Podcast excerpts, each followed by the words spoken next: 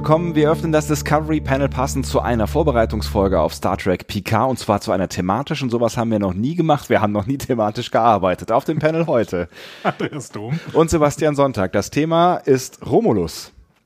Beziehungsweise die Romulaner, genau hängt ja nah miteinander zusammen und vor allen Dingen auch ähm, das, worüber wir, glaube ich, wenn ich das richtig verstanden habe, auch im Speziellen sprechen wollen könnten, einer möglichen humanitären Katastrophe durch die Zerstörung von Romulus, weil ich glaube, das ist das, äh, worauf du hinaus willst, ohne mir sicher zu sein und ohne in deinen Kopf hineingucken zu können, Andi, weil du bestimmst ja, über was ich hier rede.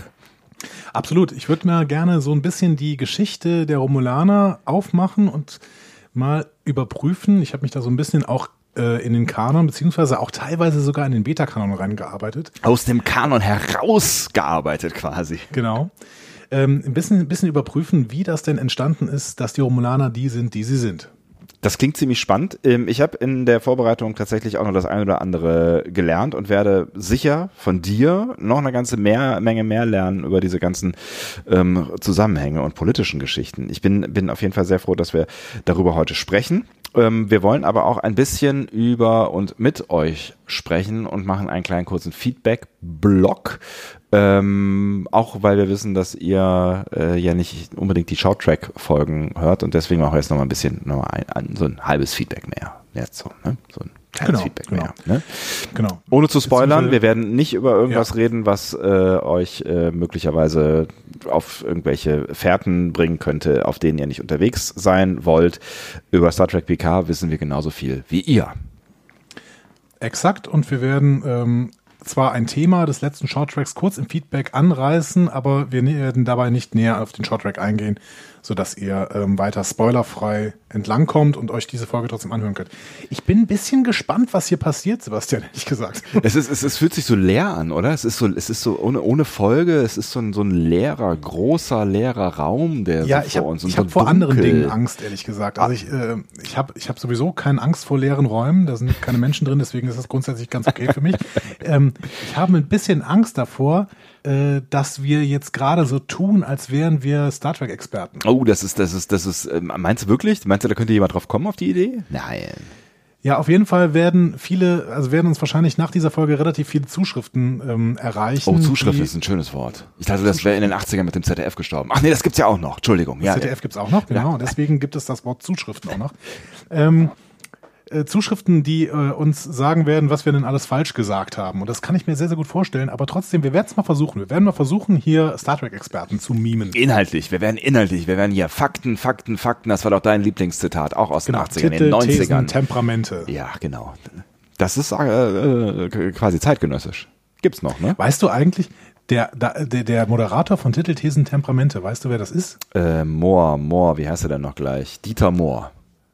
Ist ein Kunst spannend. Künstlername Er, übrigens. er hieß, nein, er hieß Dieter Mohr. Nein, er hieß Dieter Das war kein Künstlername. Ah, nee, so umgekehrt. jetzt Max Mohr. Richtig, so ist es, genau. Äh, warum? Das ist total super. Ich finde es auch total super. Man, sollte einfach auch, wenn man Namen nicht mag, ne, einfach Dinge überwinden, Namen überwinden. Ich finde, Namen sind nur Schall und Rauch und Max klingt super. Also warum sollte man das nicht machen? Aber wa- warum sollte ich den noch irgendwie kennen äh, darüber hinaus? Also weißt du, wer das ist? Frugst du gerade? Nee, find, nein, ich finde einfach nur diese Geschichte spannend, dass er sich einen Künstlernamen äh, gegeben hat, der quasi genauso uninteressant ist wie sein richtiger Name. Äh, Vor allen Dingen, nachdem er schon bekannt gewesen ist. Ne? Also ich meine, Ja. der hat jetzt wahrscheinlich nicht den riesen Mega-Bekanntheitsgrad, wobei ich glaube, der, der macht auch noch so ein bisschen irgendwie was anderes auf irgendwelchen Dritten. Ne? Dreisat hast du nicht gesehen, ich habe keine Ahnung. Und ich glaube, was ist er, Österreicher, Schweizer? Ich weiß es nicht. Die, Keine Ahnung. Lichtensteiner, weiß ich nicht. Lichtensteiner. Ich glaube in seinem, ich, ich glaube, er ist, er ist nicht äh, ursprünglich aus Deutschland und hat noch eine, das ist aber jetzt, also das ist mehr als gefährliches Halbwissen, noch eine, eine, eine quasi Zweitkarriere in dem Land, aus dem er herkommt. Vielleicht ist es auch völliger Bullshit und ich verwechsel ihn mit einem anderen Max Mohr. Die gibt's ja wie Sand am. Meer. Die gibt's ja wie Sand am Meer. Genau. Wie Sand am, äh, da, da steckt ja irgendein Wortwitz drin. Ich habe ihn nicht gefunden. Gott sei Dank. Ähm, Gott sei Dank. Gott ich freue mich an dieser Stelle. Ähm, aber was ich übrigens jetzt sofort zum Anfang dieser Folge mal nicht verpassen möchte, weil wir es in den letzten Folgen wirklich verpasst haben, ähm, und das äh, ist ungebührlich. Ähm, Oh. Wir wollten uns noch bedanken für ein paar Geschenke, die wir in den letzten Jahren, Monaten, Wochen und Tagen bekommen haben. Du weißt, weißt du, das, normalerweise habe ich sowas ja auf dem Zettel, weil ich, ich bin ja der bessere Mensch von uns beiden. Das ist richtig, genau. Das ist, Keine, kein Widerspruch. Ist, äh, gut. Das Problem ist, wir, und das ist wiederum ähm, ein Problem, was ich verursacht habe, oder meine, ähm, ich sag mal, Familiensituation, wir haben uns einfach sehr lange nicht mehr gesehen. Das werden wir bald ändern. Aber das heißt, ähm, dass die, die äh, Geschenke und Zuschriften, vielleicht auch in Paketform, einfach noch nicht bei mir gelandet sind. Und deswegen habe ich Das sie gar nicht auf dem. Schirm. Also du erzählst immer davon und die Hälfte davon hast du wahrscheinlich schon aufgegessen, getrunken und äh, versteckt. Ähm, und ich werde es nie nachprüfen können. Also das, es liegt alles in der in der Dorfzentrale. Also Transparenzhinweis. Ich werde jetzt alles erzählen, was ich bekommen habe und ich äh, kann auch Fotos davon machen, dass ich es noch nicht verspeist habe und dass alles, was Sebastian hier von sich gibt, eine große Lüge ist. Generell, sowieso. Teilweise sind es auch gar keine Sachen zum Essen, deswegen äh, sind, waren sie sicher. Äh, gut, dann Aber, ja. Äh, ich fand es ganz schön, du hast gerade mal kurz angeteased, wir werden uns am Freitag sehen. Also am Freitag in unserer Zeit. Äh, unsere Freitag in Zeit, unserer in Zeit. unserer Zeit ist es gerade, ähm, was sind wir denn eigentlich? Mittwoch? Mittwochabend, ne? Mittwoch, Ja, Mittwochabend. genau. Wir wollten uns, glaube ich, Montag treffen oder Sonntag, ich weiß es gar nicht mehr. Egal. Ja, wir wollten aber auch immer einen Tag später erscheinen. Deswegen Ja, ist ist. Mittwochabend genau richtig. Ist genau richtig, das war auch der Plan. Ähm, und äh, in zwei Jahren äh, sparen wir, glaube ich, so mindestens zwei Folgen. Ne? Genau. Ist doch super. Ungefähr. Vielleicht auch noch mehr. Nee, äh, Aber ähm, jetzt kommt, jetzt kommt auf jeden Fall, dich, Mathematiker dich in der. Realität zu sehen. Also das hat jetzt nichts mit dem Optischen zu tun. Du weißt, äh, das ist ähm, eher unschön. Aber grundsätzlich, das, die Audioqualität ist dann meistens besser. Genau. Es, es riecht gut und Menschen, mit denen du zu tun hast, sind ja durchaus äh, nett und Stimmt. ansehnlich und so. Ja, absolut. Voll, eigentlich fast alle, mit denen ich zu tun habe. Ja. Ähm, äh, wir könnten auch noch verraten, warum wir uns sehen, aber äh, falls wir das jetzt tun wollen würden, würde ich vorschlagen, dass, dass wir, ähm, also willst du das tun, verraten, warum wir uns sehen? Das können wir tun. Ja, dann würde ich vorschlagen, dass wir uns vielleicht vorher äh, kurz ein, eine Anrufbeantworter-Nachricht anhören, die uns erreicht hat. So einfach so, toll. einfach so, einfach so hau zwischendurch, raus. einfach einfach mal so ohne ohne Klar, Kontext, einfach so. natürlich. Ja, na sicher. Hallo liebes Discovery Panel, hier ist Lara. Ähm, ich wollte euch nur erzählen, dass erstens ihr beide eine total schöne Stimme habt. Ähm, und außerdem wollte ich euch sagen, dass ich mich sehr, sehr, sehr auf den Adventskalender freue und ich oberglücklich darüber bin und äh, Dankeschön. Ja, bis dann. Hey Sebastian, Hey. ich habe eine schöne Stimme. Ah, Das war ja klar. Es, es, es, ist, es ist ein bisschen ins Absurde abgerutscht am Ende der letzten Folge. Ne? Das habt ihr vielleicht möglicherweise nicht gehört, weil ähm, es eine Shorttrack-Folge gewesen ist. Ähm, ja, wir, weiß, also wir sind damit geendet, dass wir uns gegenseitig erzählt haben, dass wir doch wirklich tolle Stimmen haben. Warum eigentlich, Andi? Ich weiß es nicht, weil es ein Fakt ist. Fakten, Fakten, Fakten. Und Lara hat das bestätigt und alles, was Lara sagt, stimmt. Und wenn Lara sagt, sie freut sich auf den Adventskalender, dann muss es auch einen Adventskalender geben. Wuhu! Das haben wir auch noch, das haben, das haben wir, das haben wir auch noch nicht, ne, das haben wir noch nicht in, in, äh, in, in Stein gemeißelt. Das Bild ist völlig schief. Das haben wir noch nicht angekündigt, können wir sagen, ne? Wir haben es bisher noch nicht angekündigt. Genau, wir haben es noch nicht so richtig angekündigt, aber ihr habt es natürlich geahnt. Wir machen wieder einen Adventskalender. Auch wenn sich Ähm, viele von euch dagegen gewehrt haben. ja. Das ist richtig. Ich glaube vor allen Dingen einer bei Twitter. Liebe Grüße an dich. Es tut mir leid. Vielleicht äh, deabonnierst du uns mal für einen Monat. Ähm, kein Problem. Steig einfach am 1. Januar wieder ein und stell deinen Podcatcher, Podcatcher so ein, dass er nur die letzte Folge runterlädt. Dann äh, wirst du, äh, äh, wird dir der Adventskalender erspart bleiben. Alle anderen freut euch auf 24 äh, Tage ähm, Gags, Spaß und gute Laune. Ja, ist richtig. Wir laden Und uns andere Likör. Leute ein, äh, die das dann für uns machen werden. Habt ihr richtig erkannt. Ähm, ich, ich, ich, ich bin mir noch gar nicht, 24 Mal tatsächlich? Also haben wir, nicht, haben wir das letzte Mal nicht 23 gemacht? Ich bin mir nicht Wir mehr so haben das letzte Mal 100% 23 Ja. gemacht und waren beim Pottwichteln dabei. Ah, da so das das, Pottwichteln genau. aber gestorben ist. äh, Ist es? Looking at you, Mr. Äh, Podcast-Imperator. Äh, das war jetzt ein kurzer Insider in der Podcast-Szene. Ähm, da das Podca Pottwichteln gestorben ist, werden Oh wir nicht beim Pottwichteln teilnehmen. Das habe ich, das habe, das habe ich auch gar nicht mitbekommen. Und äh, deswegen wird es kein Pottwichteln geben. Deswegen werden wir unsere Abschlussgala des Adventskalenders am 24.12. ausstrahlen. Wenn er das sagt, dann wird das so sein. Gibt es da irgendwelchen Gossip? Kann man, weiß man, warum das, äh, oder ist das zu viel Arbeit, oder? Ich glaube, ich, ich weiß es jetzt gerade nicht. Das hätte ich vorbereiten müssen. Ich bereite mich immer vor und nur was ich vorbereitet habe, das kann ich auch ablesen, steht hier gerade. Ja. Ähm, Schade. Ja, dann, dann machen wir das einfach nächstes Jahr. Das ja- aber wir können euch schon ein bisschen Inhalt ankündigen.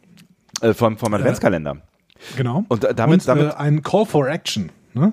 Absolut, weil das ist auch ganz wichtig, dass wir den jetzt mehrfach äh, in dieser Folge droppen und sowieso überhaupt äh, mehr mehr droppen, weil also nicht wir sind der Adventskalender, ihr seid der Adventskalender. Ne? Das ist genauso wie mit diesem Podcast. Nicht wir sind dieser Podcast, ihr seid dieser Podcast oder wir alle. Wir zusammen sind dieser Podcast und deswegen sind wir zusammen auch der.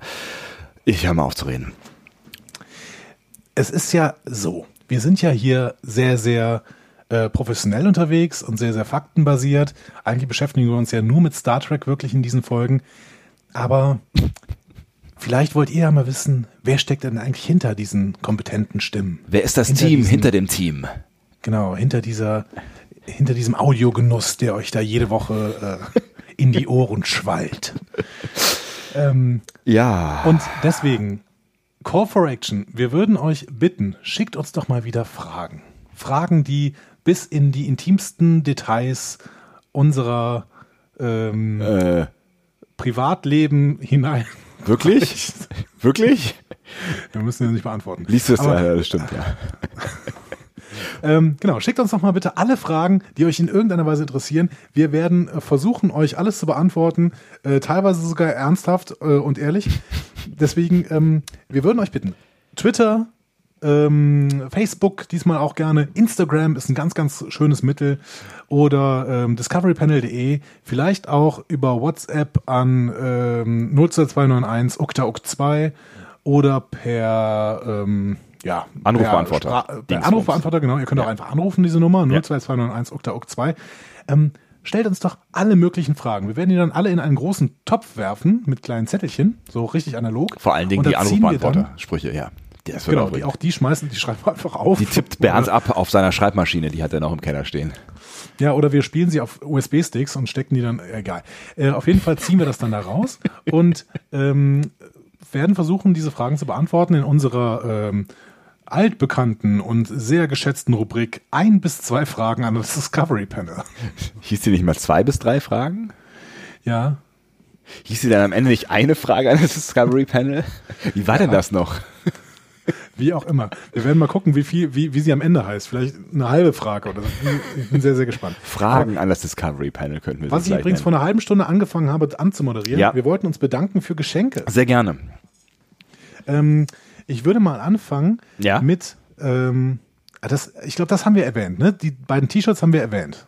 Die beiden T-Shirts haben wir erwähnt, ja, da erinnere ich mich dran, genau. Die, da habe ich auch bisher nur ein Foto von gesehen, aber das konnten wir thematisch einbauen irgendwie. Ich weiß aber nicht mehr wie, aber das war, das war irgendwie genial in den Kontext eingebettet von irgendwas. Haben wir genau. erwähnt. Aber äh, kann man auch nicht genug Danke sagen. Danke. Ich werde sie genau. bald auch in echt sehen, diese T-Shirts. Exakt, denn ich bringe es ja mit, am Freitag mit. Aber ähm, es hat uns auch noch derjenige geschrieben, das war, glaube ich, zur Lieblingsfolge The Drumhead, da konnten wir das ganz gut einbauen. Und es hat uns derjenige nochmal geschrieben, der sie geschickt hatte, ähm, weil wir das nicht gesehen hatten, von wem denn eigentlich diese T-Shirts waren. Jetzt mache ich gerade eine kurze Live-Recherche. Ihr merkt, Andi ist immer bis an die Zähne vorbereitet. Und das hat er euch eben wirklich ver versucht absolut. zu, äh, zu verkaufen. Ne? Also das ist so ein bisschen, das ist das, das Image, was du pflegen willst. Ne? So dieses Deus Vigendi. Ich weiß alles und ich bin immer auf alles vorbereitet. Deus Vigendi. Fragt äh, mich, was ihr wollt. das nochmal kommentiert? Ich habe eine Antwort. Er hat geschrieben, mein Name ist Dom. Entschuldigung, ja? Also ganz anonym habe ich die drei T-Shirts, das für Bernd ist nämlich transparent, nicht geschickt. Mein Name stand als Absender auf dem Adressaufkleber, aber in der Tat eine Karte oder dergleichen habe ich nicht beigelegt. Ich wollte ja anrufen. Ähm, lieber Deus Vigendi, vielen, vielen Dank. Vielen, vielen Dank. Äh, offensichtlich ist das Adressetikett in meiner Poststelle verloren gegangen. Aber ähm, gut. Ja, mein Gott. Das, danke, dass du nochmal geschrieben hast. Und wir werden mal schauen, äh, ob uns das passt, dieses äh, T-Shirts. Denn du hast, du hast jetzt nochmal gesagt, ja, irgendwie, ich habe XXL genommen, weil das passt ja irgendwie jedem. Ja, ich bin, ich bin gespannt. Ob ähm, ich da reinpasse? ob ich da reinpasse und es für dich nicht zu groß ist. Wir werden sehen. Wir werden sehen, aber das ist, das ist, es äh, hindert uns nicht, dieses T-Shirt zu tragen, auf gar keinen Fall. Exakt. Also ich glaube tatsächlich, dass es im Endeffekt doch funktionieren wird. Ähm, deine fehlende, fehlende Größe. Äh Geistige. Oder, nein, worauf wolltest du hinaus? nee, ist, ist egal. Ähm, Gut. Ersetzt doch diesen Satz. Schneidet euch doch diesen Satz mal raus. Deine fehlende Größe, lieber Sebastian. Es ist, So, wenn ihr das jetzt schneidet, könnt ihr das irgendwie ersetzen. Ja? Also irgendwas daran basteln an diesen Satz. warum Ja? sollte ich als Podcast-Hörerin oder Hörer irgendwas schneiden wollen? Ja, einfach um diesen Satz zu ergänzen. Vielleicht macht das alles auch keinen Sinn. Ich möchte ähm, mich äh, weiter bedanken Ja, für bitte. ein tolles Geschenk, was uns erreicht hat. Ähm, und zwar ist das von dem lieben Volker.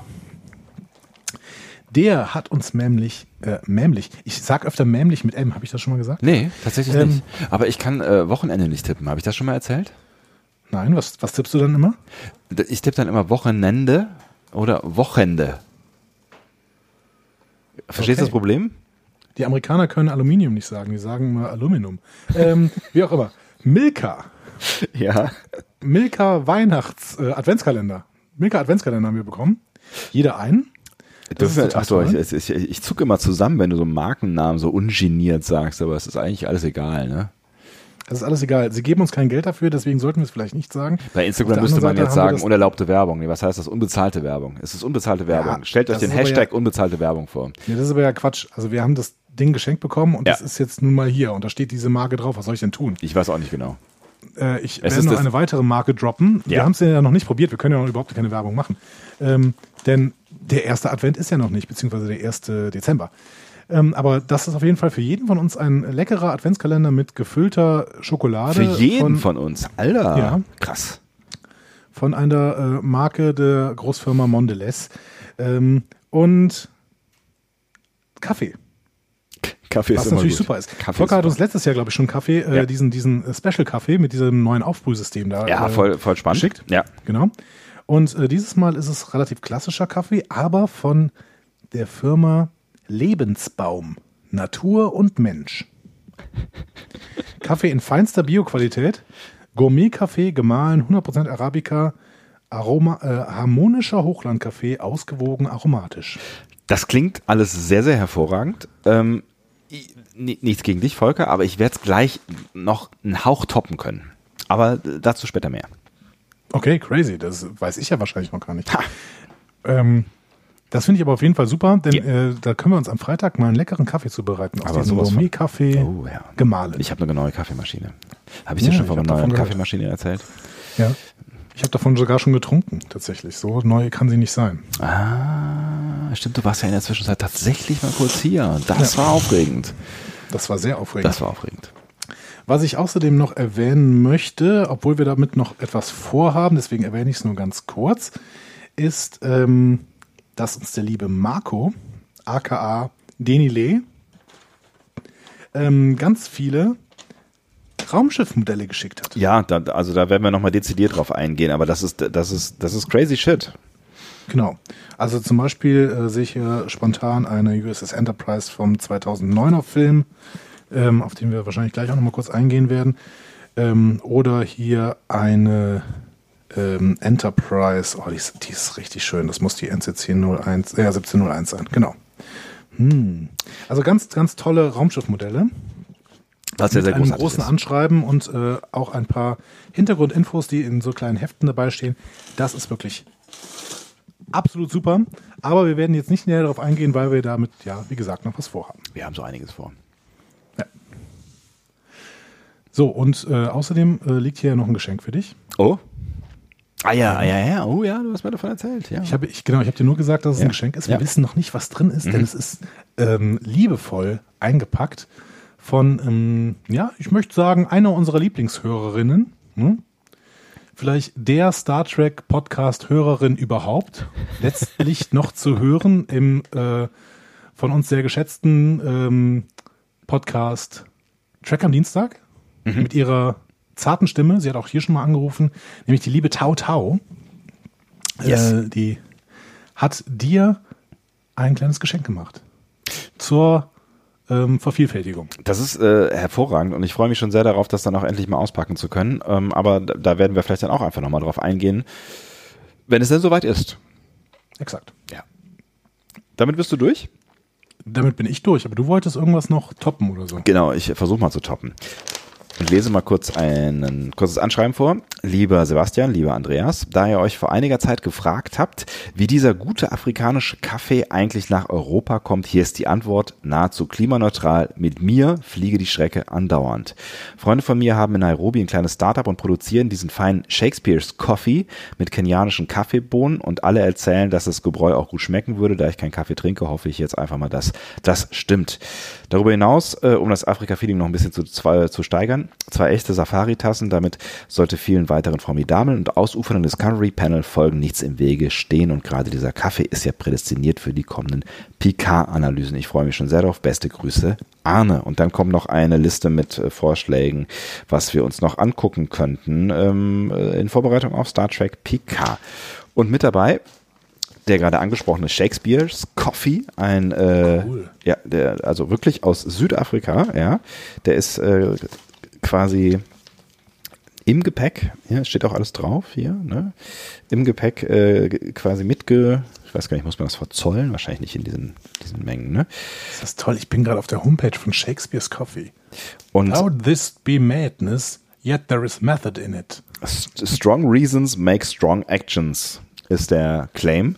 Und ähm, vielleicht sogar noch schöner, also der, äh, auf den Kaffee freue ich mich schon sehr, aber vielleicht sogar noch schöner, sind diese beiden Safari-Tassen, die wirklich sehr, sehr äh, hübsch bemalt sind.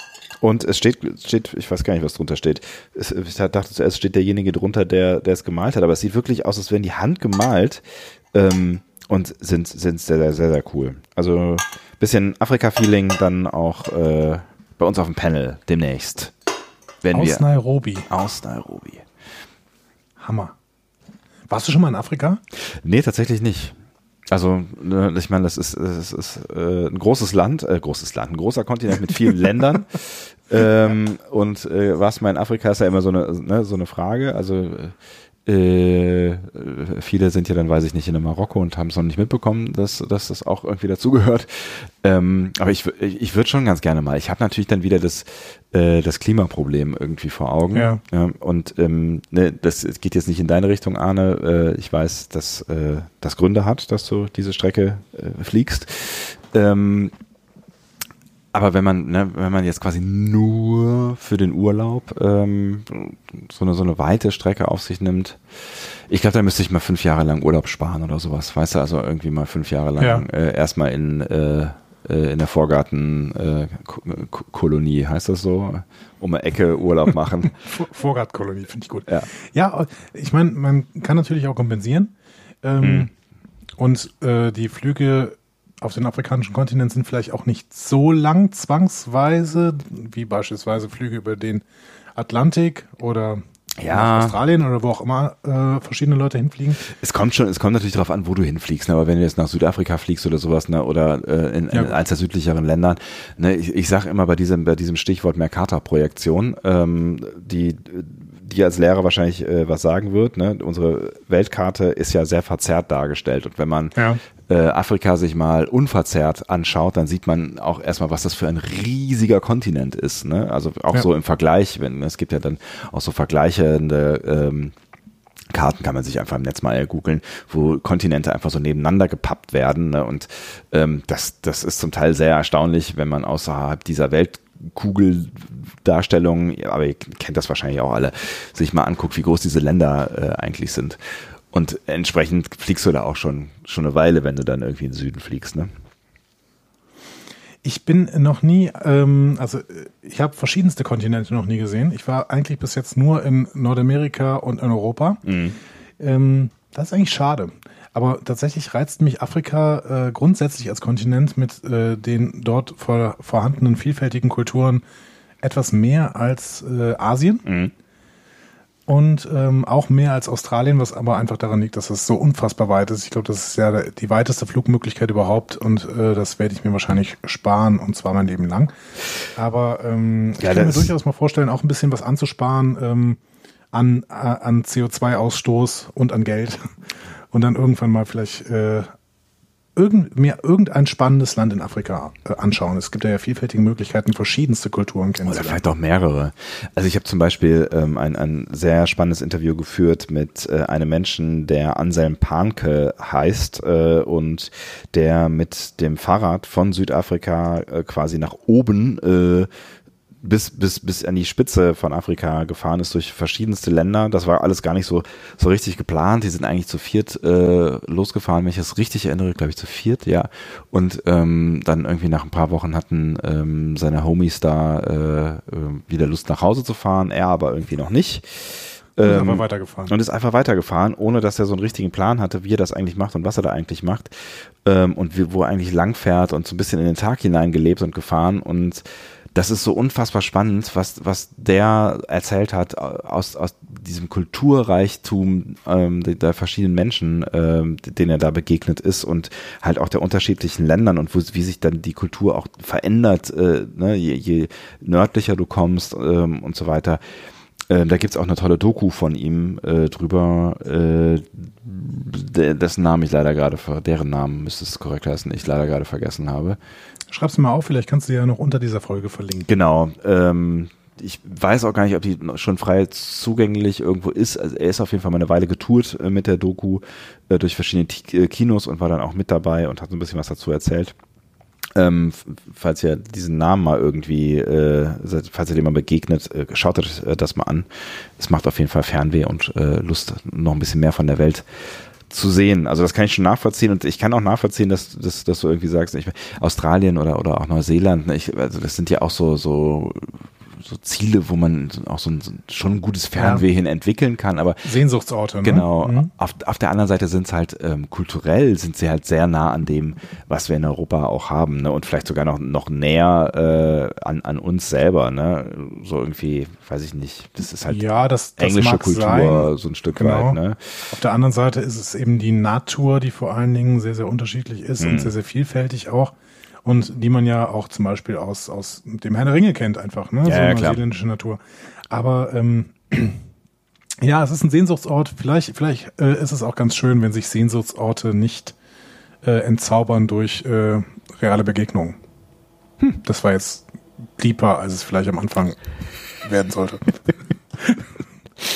ja, es ist, es ist eine, es ist eine schwierige Kiste. Es ist eine, ich habe früher irgendwie immer gedacht, ähm, wenn, wenn du schon auf diesem Planeten rumhängst, dann musst du eigentlich auch so viel wie möglich, es ist ja irgendwie auch absurd, ne? du bist an einem Ort und lebst auf diesem Ort, keine Ahnung, 80 Jahre und ähm, wirst mit Sicherheit von diesem Planeten wieder runter äh, verschwinden, ähm, ohne alles davon gesehen zu haben. Ne? Und deswegen habe ich irgendwie immer gedacht, so eigentlich musst du so, so viel wie möglich äh, ja auch mitnehmen, so von, von, von dem, was auf dieser Welt passiert, um sie vielleicht auch besser zu verstehen und auch die Menschen besser zu verstehen oder die Natur besser zu verstehen.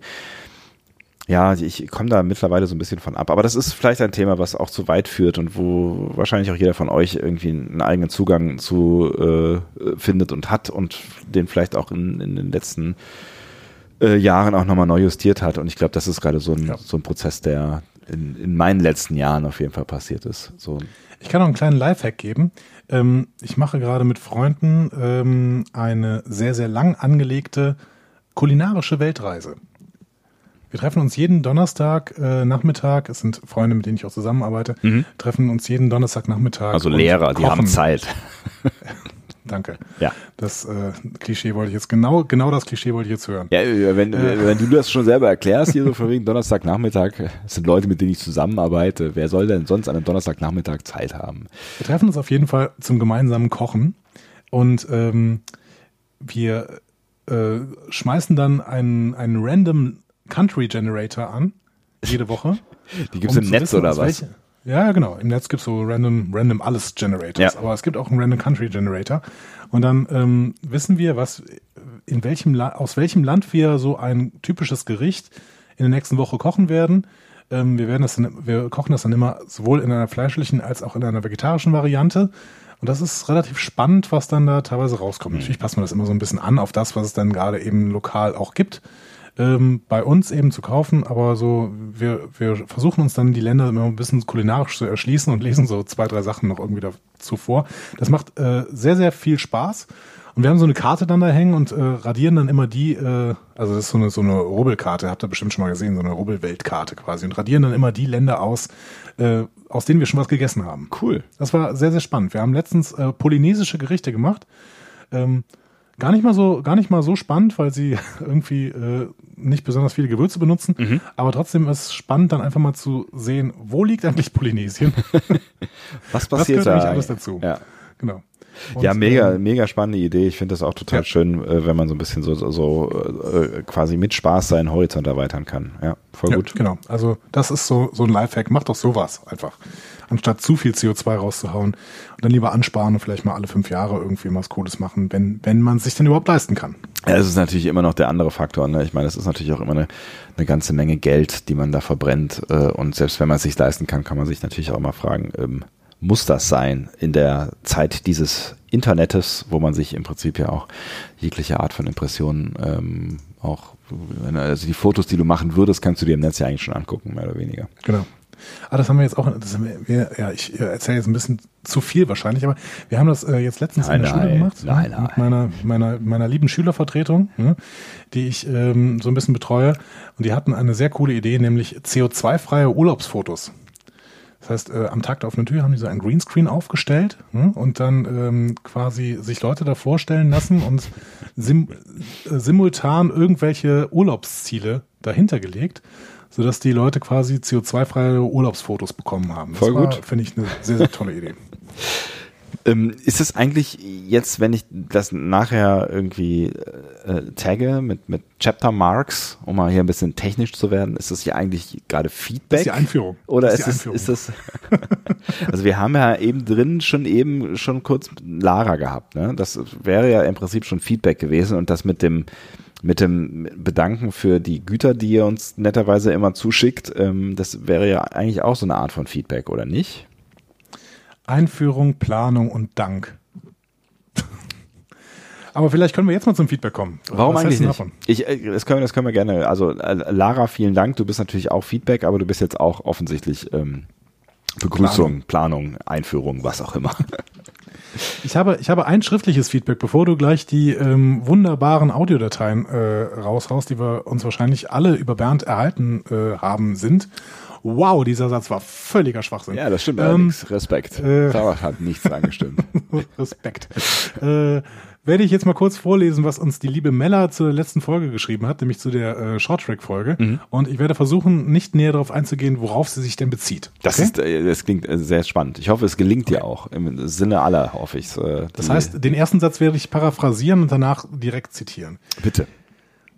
Ich könnte mir vorstellen, dass ein Kommandotest in einem Holodeck stattfinden könnte. Laut TASS hatte die Enterprise ohne ein verdammtes A, B, C oder D ja eines. Äh, dann würde auch keine oder nur eine geringe Verletzungsgefahr bei Kommandotests bestehen. Jedoch finde ich es etwas übertrieben, jedes Crewmitglied so zu testen. Für den Captain oder für die höchsten Offiziere eines Schiffs passt es für mich, aber für eine einfache Ingenieurin beispielsweise nicht. Vom Aufbau des Testes ähm, hätte ähm, ein Kommandotest meiner Meinung nach eher auch eher für die Sicherheitsabteilung relevant sein können. Ähm, manche Leute wissen, worauf sie sich bezieht. Ähm, Diana Troy musste übrigens in TNG in äh, der Folge Radioaktiv einen dieser Tests machen. Und ähm, das findet Mella auch nachvollziehbar, denn äh, Diana Troy war ja Lieutenant Commander aufgrund ihrer psychologischen Ausbildung und wollte Brückenoffizierin werden. Ähm, genau, und Mella fragt uns, ob wir nicht diese Folge auch mal besprechen können, denn sie mag sie äh, unheimlich gerne. Warum eigentlich nicht? Warum eigentlich nicht? Ich finde mich diese Folge radioaktiv, die ist mir auch sehr in Erinnerung geblieben, weil das ist ja, glaube ich, diese Folge, wo parallel zu Dianas ähm, Offizierstest Data sein Gedächtnis verloren hat und auf einem Planeten irgendwie ein Gegenmittel gegen Radioaktivität finden möchte. Ah. Und dabei den Krebs heilt, aber es nachher leider vergisst. Okay, da kann ich, äh, kann ich, das kann ich nie, weder bestätigen noch äh, verneinen, äh, aber das kann, das kann so sein, dass dem so ist. Ja. Vielleicht müssen wir mal gucken, wann wir mal wieder Zeit haben, um das zu machen.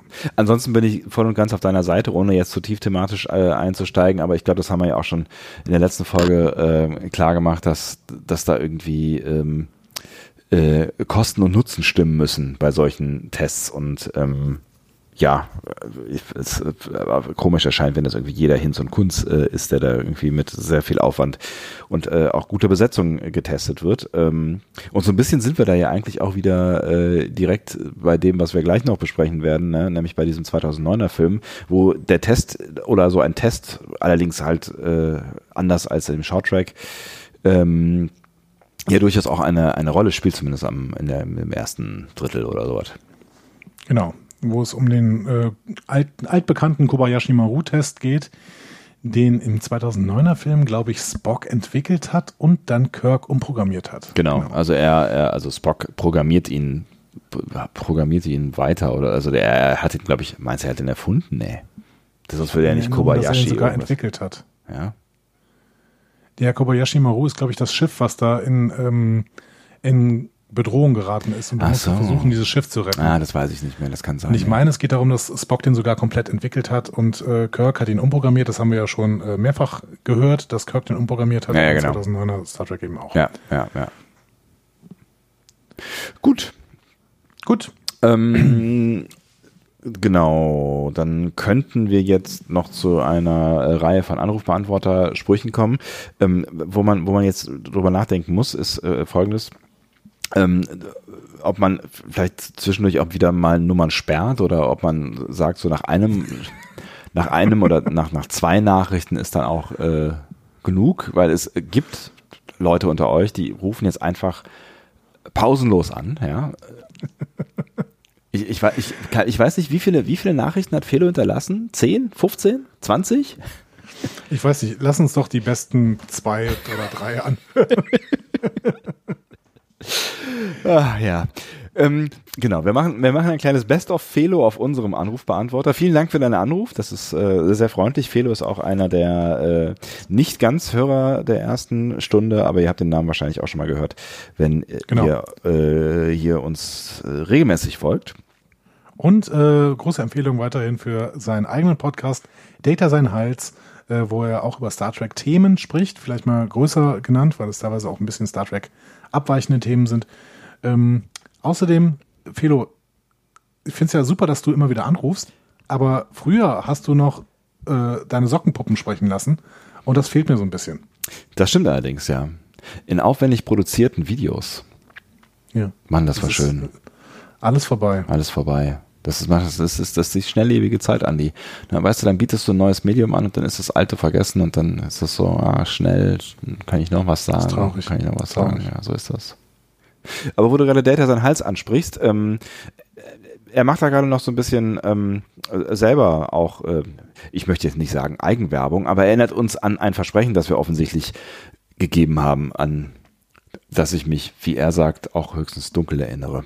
Ja, was ich sagen wollte, ähm, falls ihr äh, euch noch äh, dunkel an die äh, FedCon erinnert, ich erinnere mich nämlich auch gerade ganz dunkel daran, dann wollte ich nochmal die Einladung äh, erneuern. Wir hatten euch ja damals zu uns in, in Data Sein Hals eingeladen und ich würde das gerne nochmal hiermit nochmal machen. Wenn, wenn ihr Lust habt, ich glaube, das Thema, das wir uns überlegt hatten, war Voyager oder Battlestar Galactica. Ich, man verwechselt die ja so schnell. Sagt einfach mal Bescheid. Wir würden uns freuen, wenn das irgendwann wahrscheinlich nicht mehr in diesem Jahr, äh, aber vielleicht noch vor der nächsten FedCon, denn wir müssen ja auf der FedCon, haben wir ja versprochen, Data sein Hals wird eure Ehre verteidigen, wenn wir im Nerd-Quiz äh, gegen den Grauen Rat antreten. Da kommen jetzt gerade ganz viele verschüttete Erinnerungen hoch, das ist gar nicht so gut. Macht's gut, tschüss. Natürlich erinnern wir uns an dieses ehrenhafte Versprechen und ähm, das wollen wir natürlich auch halten. Allerdings über die inhaltliche Komponente bin ich mir nicht mehr so ganz sicher. Voyager oder Battlestar Galactica, äh, das war vielleicht. Wir äh, wollten drüber sprechen, warum Battlestar Galactica das bessere Voyager ist, glaube ich. Echt? Das ist, das, Zumindest habe ich das draus gemacht. Äh, wir können. Äh, das ist thematisch, das ist auf jeden Fall eine, eine steile Rampe, die ich, die ich aber auch zu gehen bereit wäre. Bitte. Ich habe das, ich hab das auch schon mal im Internet äh, tatsächlich in Kommentaren gelesen. Äh, Battlestar Galactica ist das, was Voyager hätte sein sollen. Hm. Interessant. Finde ich nicht so schlecht. Finde ich nicht so schlecht. Ist, ist, ja, kann, kann man mal eine Sekunde drüber nachdenken. Da sollten wir, da sollten wir soll vielleicht auch noch Nele zu einladen. Ja, ich glaube auch. Nein, Voyager äh, ist von uns allen wirklich sehr geschätzt. Ich möchte es immer wieder betonen. Ist es. Äh, wir, dissen, wir dissen es nur im Star Trek-Kosmos, so ein bisschen. Ah, ja, du. Ja, es ist so ein bisschen worst of the best. das hast du schön gesagt. Also Felo nochmal, um es klar zu machen, wir kommen gerne äh, vorbei und besuchen äh, Data und auch sein Hals und ähm, sprechen über alles, was auch immer ihr wollt. Ähm, Hauptsache, wir haben irgendwas zu sagen, aber das ist meistens nicht das Problem. Ähm, und ähm, wo, wir gerade bei Also nun, der Inhalt ist öfter mal das Problem, wollte ich Ey, sagen. Mein aber Gott, gut. ja, es ist äh, Details, Details. Ähm, wo, wo wir schon bei Crossover-Projekten sind, äh, wir, wir hatten da ja noch so eine, so eine, eine Crossover-Anfrage, ähm, die ein, ich will immer Darkroom sagen. ja, ja, streich das doch mal aus deinem Kopf, wie nur weil du so große Erfahrung mit Darkrooms hast. Es geht um äh, ähm, Escape, Rooms. Escape, Nein. Escape Rooms, the Panic Rooms.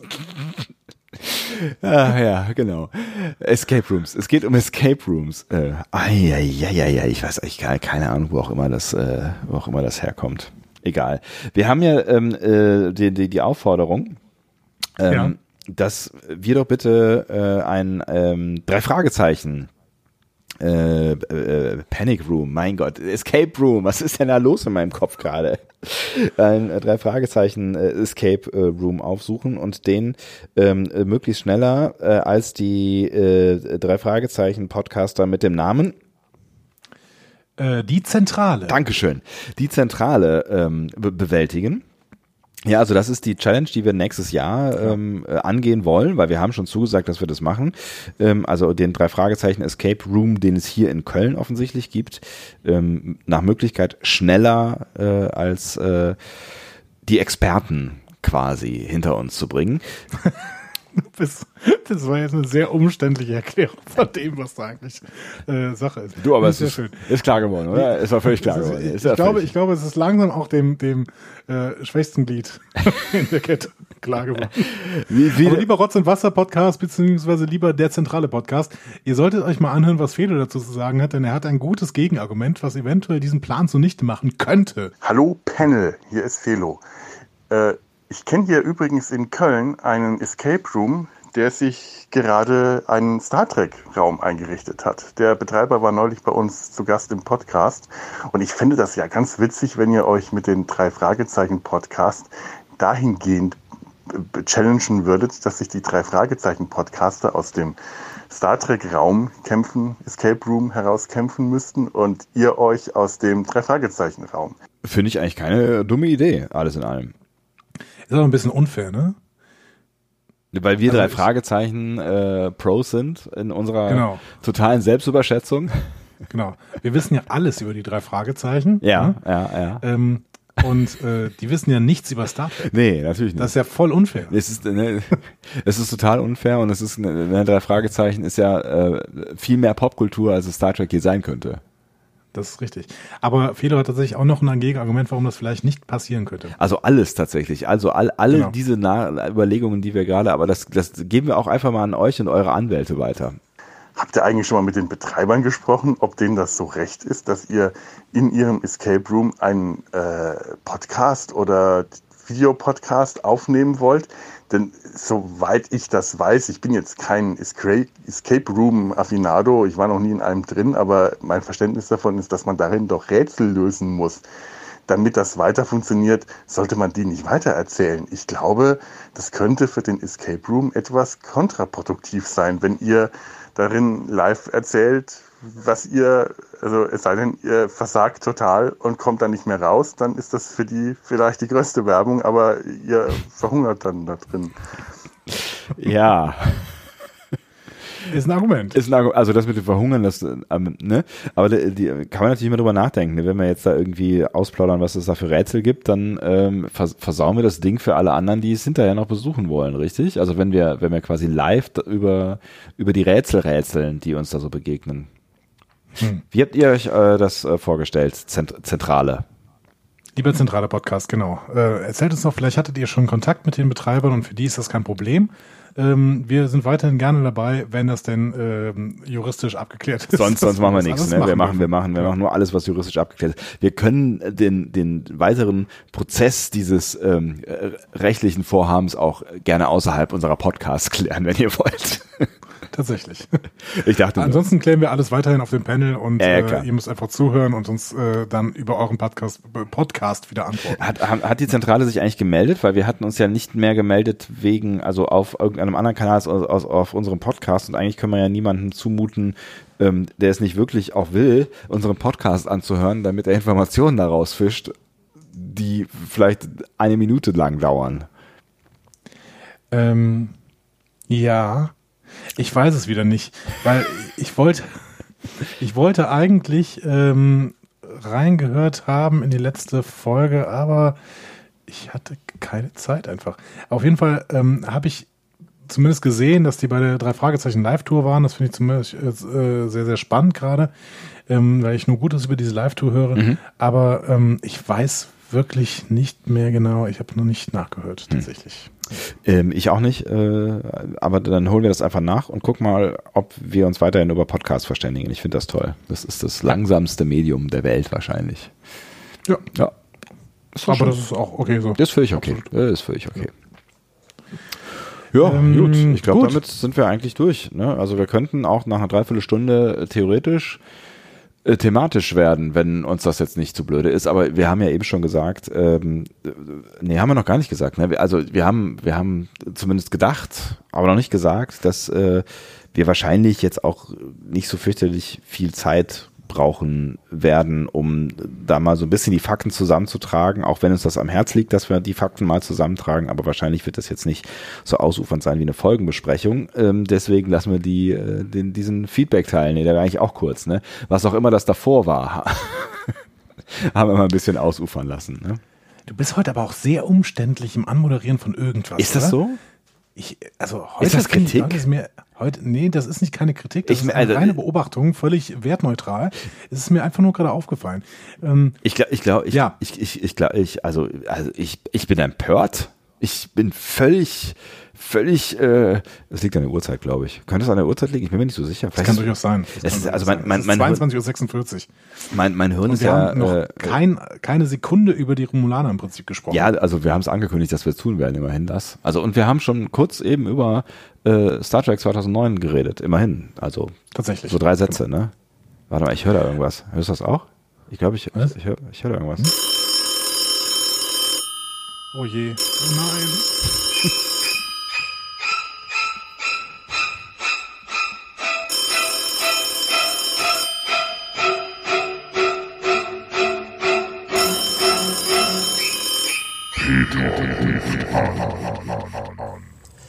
Grüße an euch Panelisten, hier spricht Peter. Mir ist mal wieder eine eurer Sprachneigungen, die ihr offensichtlich mit Mark Forster teilt, aufgefallen. Und die finde ich gar nicht fein. Nun, Sand kann fein sein. Leberwurst kann fein sein oder sogar der Stoff Spitze kann fein sein. Aber wenn ihr sowas sagt wie, damit bin ich fein, dann stelle ich mir euch in einer klitzekleinen Seemannsuniform mit einem riesigen Lolli in der Hand vor. So wie man Kinder im 19. Jahrhundert fotografiert hat. Vielleicht geht es ja nur mir so. Aber to be fine with something würde ich mit einverstanden oder in Ordnung sein übersetzen. Wir haben diese Worte doch im Deutschen. Was stimmt denn damit nicht? Also, wenn ihr so fein wärt und mir den Gefallen tätet, dahingehend euer Vokabular anzupassen, würdet ihr mir ein vulkanisches Lachen entlocken. Ich würde Sebastian übrigens dringend empfehlen, The Orwell zu schauen, wenn er tatsächlich TNG geprägt wurde. Es ist zwar nicht Star Trek, aber näher an TNG als Discovery, finde ich zumindest. Ja, fein. Ähm, ich freue mich auf euer neuestes Werk, weil ich ja wie ne jeder Nerd nur durch die Anerkennung anderer Nerds Genugtuung erfahren kann. Lebt also lang und sprachoptimiert. Euer Peter. Eieieiei, aber er findet auch immer was, ne? Ja, ja. weil wir einfach auch schlecht, schlecht sprechen. er, hat, er hat recht, er hat natürlich recht. Ich möchte, ähm, ich bin in Ordnung damit, finde ich aber auch schwierig, Ja? lieber Peter. Also, die, dieser ich fühle, mich, Gegenvorschlag, ich fühle mich in Ordnung damit. er hat gesagt, ich bin in Ordnung damit, wäre eine gute Alternative, weil es ja Deutsch ist. Nein. Aber tut mir leid, also nein, Aber ich mich- in Ordnung damit, was ist das denn? Ich habe ich hab tatsächlich noch nie darüber nachgedacht, dass, ähm, aber es, ja, es liegt ja völlig auf der Hand, ne, dass, dass das eine, eine Eindeutschung aus dem Englischen von dem I- I'm fine äh, with it äh, oder fine, Ja. fine with something oder was auch immer ist, ne? Ähm, ich sag das, glaube ich, auch gerne, ne? Oder? Nee, du sagst, ich glaube, wir sagen das beide, ne? Ja, das, das Problem ist, ich habe ja schon mal gesagt, ich bin totaler äh, Sprachadapteur. Ad- Adapti Das heißt, in dem Adaptist. Moment, wo du es benutzt, bin ich relativ schnell dabei. Mhm. Außer bei Schwamm drauf, das kriege ich mir einfach nicht angewöhnt, aber das ist gut so. Ja, es ist gut Weil so. ich Ellie McBeal einfach nie gesehen Ja, habe. es ist auch, das ist Andy McBeal ist auch irgendwie, das ist, ist, ich glaube, das ist eine dieser Serien, die nicht gealtert sind. Also nicht gut, also sie sind gealtert, also nicht gut gealtert sind, wollte ich sagen. ähm, ich glaube, das geht nicht mehr so richtig. Das ist 90er Humor. Ich bin mir nicht sicher. Ich habe es nie wieder gesehen. Äh, Verbessert mich, falls ihr Ellie McBeal äh, einmal im Jahr guckt und sagt, das ist die beste Serie, die. Ich fand sie damals ziemlich witzig, aber ich bin mir nicht sicher, ob der Humor heute noch funktionieren würde. Deswegen vielleicht sollte ich mir Schwamm drauf auch abgewöhnen. Aber ich finde es total super, dass Peter es schafft, das Wort Leberwurst in eine Sprachkorrektur einzubauen. Können wir dir auch Aufgaben stellen, dass das demnächst, wenn du irgendwas findest, bau bitte das Wort Tennisschläger mit ein in deine, in deine Kritik. Oh Mann. So. Aber ich möchte, ich möchte tatsächlich nicht mit einer Leberwurst verglichen werden. Ich fand das Bild sehr, sehr mächtig tatsächlich. Und das, das Lolly äh, äh, Anzug, Dingsbums, Uniformbild fand ich, fand, fand ich noch ein bisschen mächtiger. Ich, also ich überlege mir jetzt, was ich, äh, ich bin, ich bin okay damit, ist auch so, so ein bisschen, ne, ist auch so ein, Einverstanden. Einverstanden, einverstanden, ist echt ein einverstanden, Wort ne? einverstanden, einverstanden ist, damit. Ja, du hast recht, das ist echt, ich, ich, ich bin einverstanden mit deinem Vorschlag. Also eigentlich mit ja. Peters Vorschlag. Ich bin sehr einverstanden mit dir, Peter. Ist, ist, ist das eine gute Benutzung dieses Ich finde super, ich finde es super. Ach, es ist, es ist großartig. Peter, ähm, ich finde es wahnsinnig gut, dass du weiterhin unsere Sprache ähm, mit einem scharfen Auge kontrollierst und ähm, wir wachsen durch dich. Wir wachsen.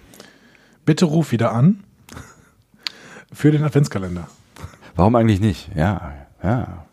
Wobei, wenn wir, da müssen wir, also ist so die Frage, ob wir den Adventskalender dann auch aussetzen, ähm, um uns da vielleicht auch ein bisschen mehr Freiheiten zu geben, weil wir sind ja generell schon daran interessiert in unseren Folgen, das merkt man ja auch an dieser Folge, möglichst schnell und viel Inhalt ähm, zu übermitteln und das natürlich auch möglichst sprachgewandt. Das haben wir bisher auch so gemacht. Und im Adventskalender wird es ja dann vielleicht möglicherweise doch so ein bisschen unkontrollierter. Ich weiß nicht, ob wir das uns da auf die Sprachfinger schauen, obwohl vielleicht gerade dann, ne? Vielleicht gerade dann. Gerade dann. Gerade dann. dann. Gerade wenn wir nicht kontrolliert sind, sollten wir besonders auf die Sprache achten. Ja.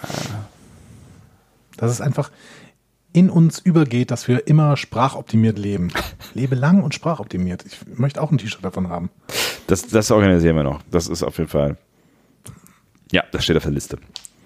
Hervorragend. Was übrigens auch auf der Liste steht, ist irgendwas mit Romulus. Oder den Romulanern wahlweise. Wir fangen jetzt mal an, die Geschichte der Romulaner zu erzählen. Die Geschichte der Romulaner ist voller Missverständnisse.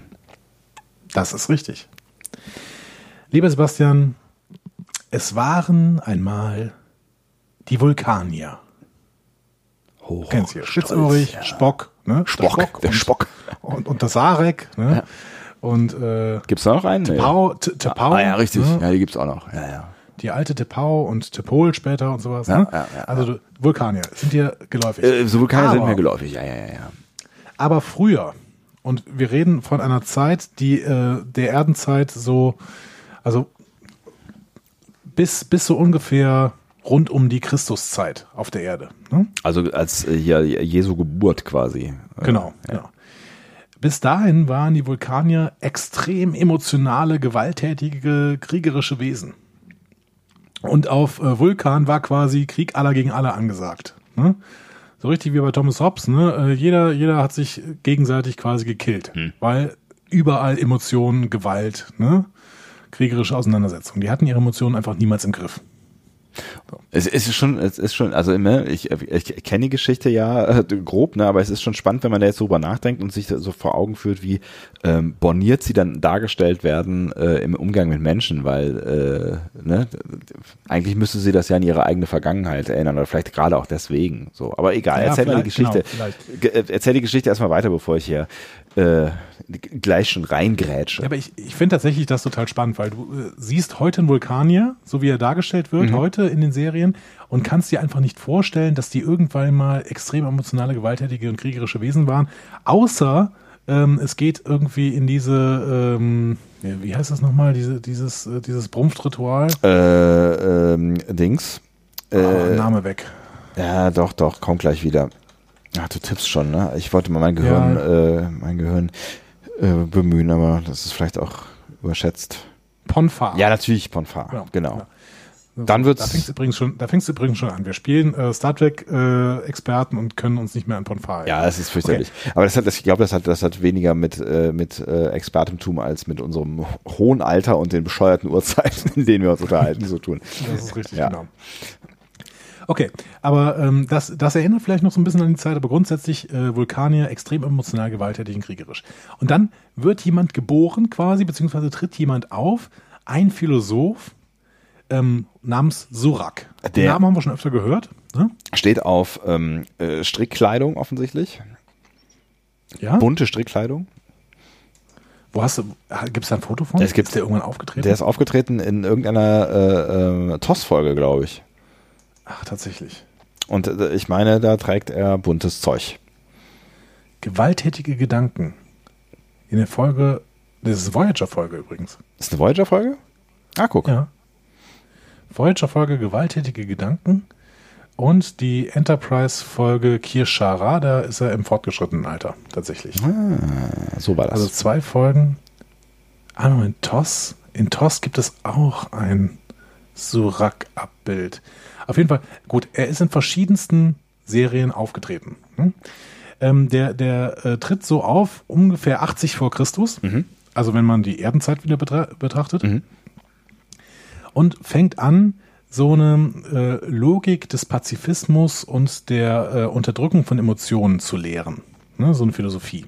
Was äh, ich ziemlich spannend finde, ne? also wenn du halt tatsächlich in so einer, in so einer wirklich sehr gewaltbereiten ähm, Einzelgängergesellschaft geboren wirst, ähm, da musst du erstmal vieles überwinden, damit du äh, quasi in einen pazifistischen Weg äh, gerätst. Ne? Also wenn das wirklich, also wenn es nicht, wenn es nicht vereinzelt ist oder wenn wir denn nicht alle quasi, ne, so wie die Menschheit ja am Ende auch, die Gewaltbereitschaft in sich tragen und nur getriggert werden müssen, die einen mehr, die anderen weniger, ähm, damit das irgendwie rauskommt, äh, sondern in einer offen gewalttätigen Gesellschaft musst du ja erstmal Philosoph werden und über Pazifismus nachdenken. Also das ist ja schon, Ja, voll. ne, ist schon mal eine Ansage.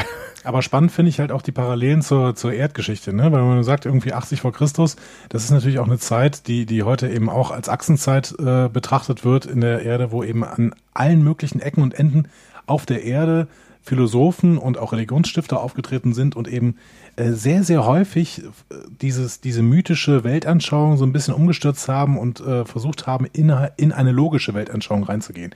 Das heißt, wenn hier die Idee eines Soraks auf, ähm, auf Vulkan entwickelt worden ist.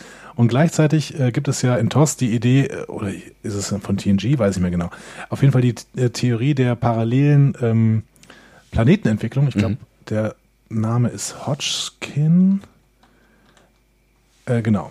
Ähm, Das läuft richtig gut mit Name- unserer Faktenfolge hier. Hod Hodgkins Gesetz der ähm, parallelen planetaren Entwicklung ist eine der Erklärungen von Gene Roddenberry, äh, dass es auf äh, allen möglichen äh, Welten ähm, auch äh, Humanoide gibt, die teilweise auch genetisch eben sich kaum unterscheiden von, von Menschen.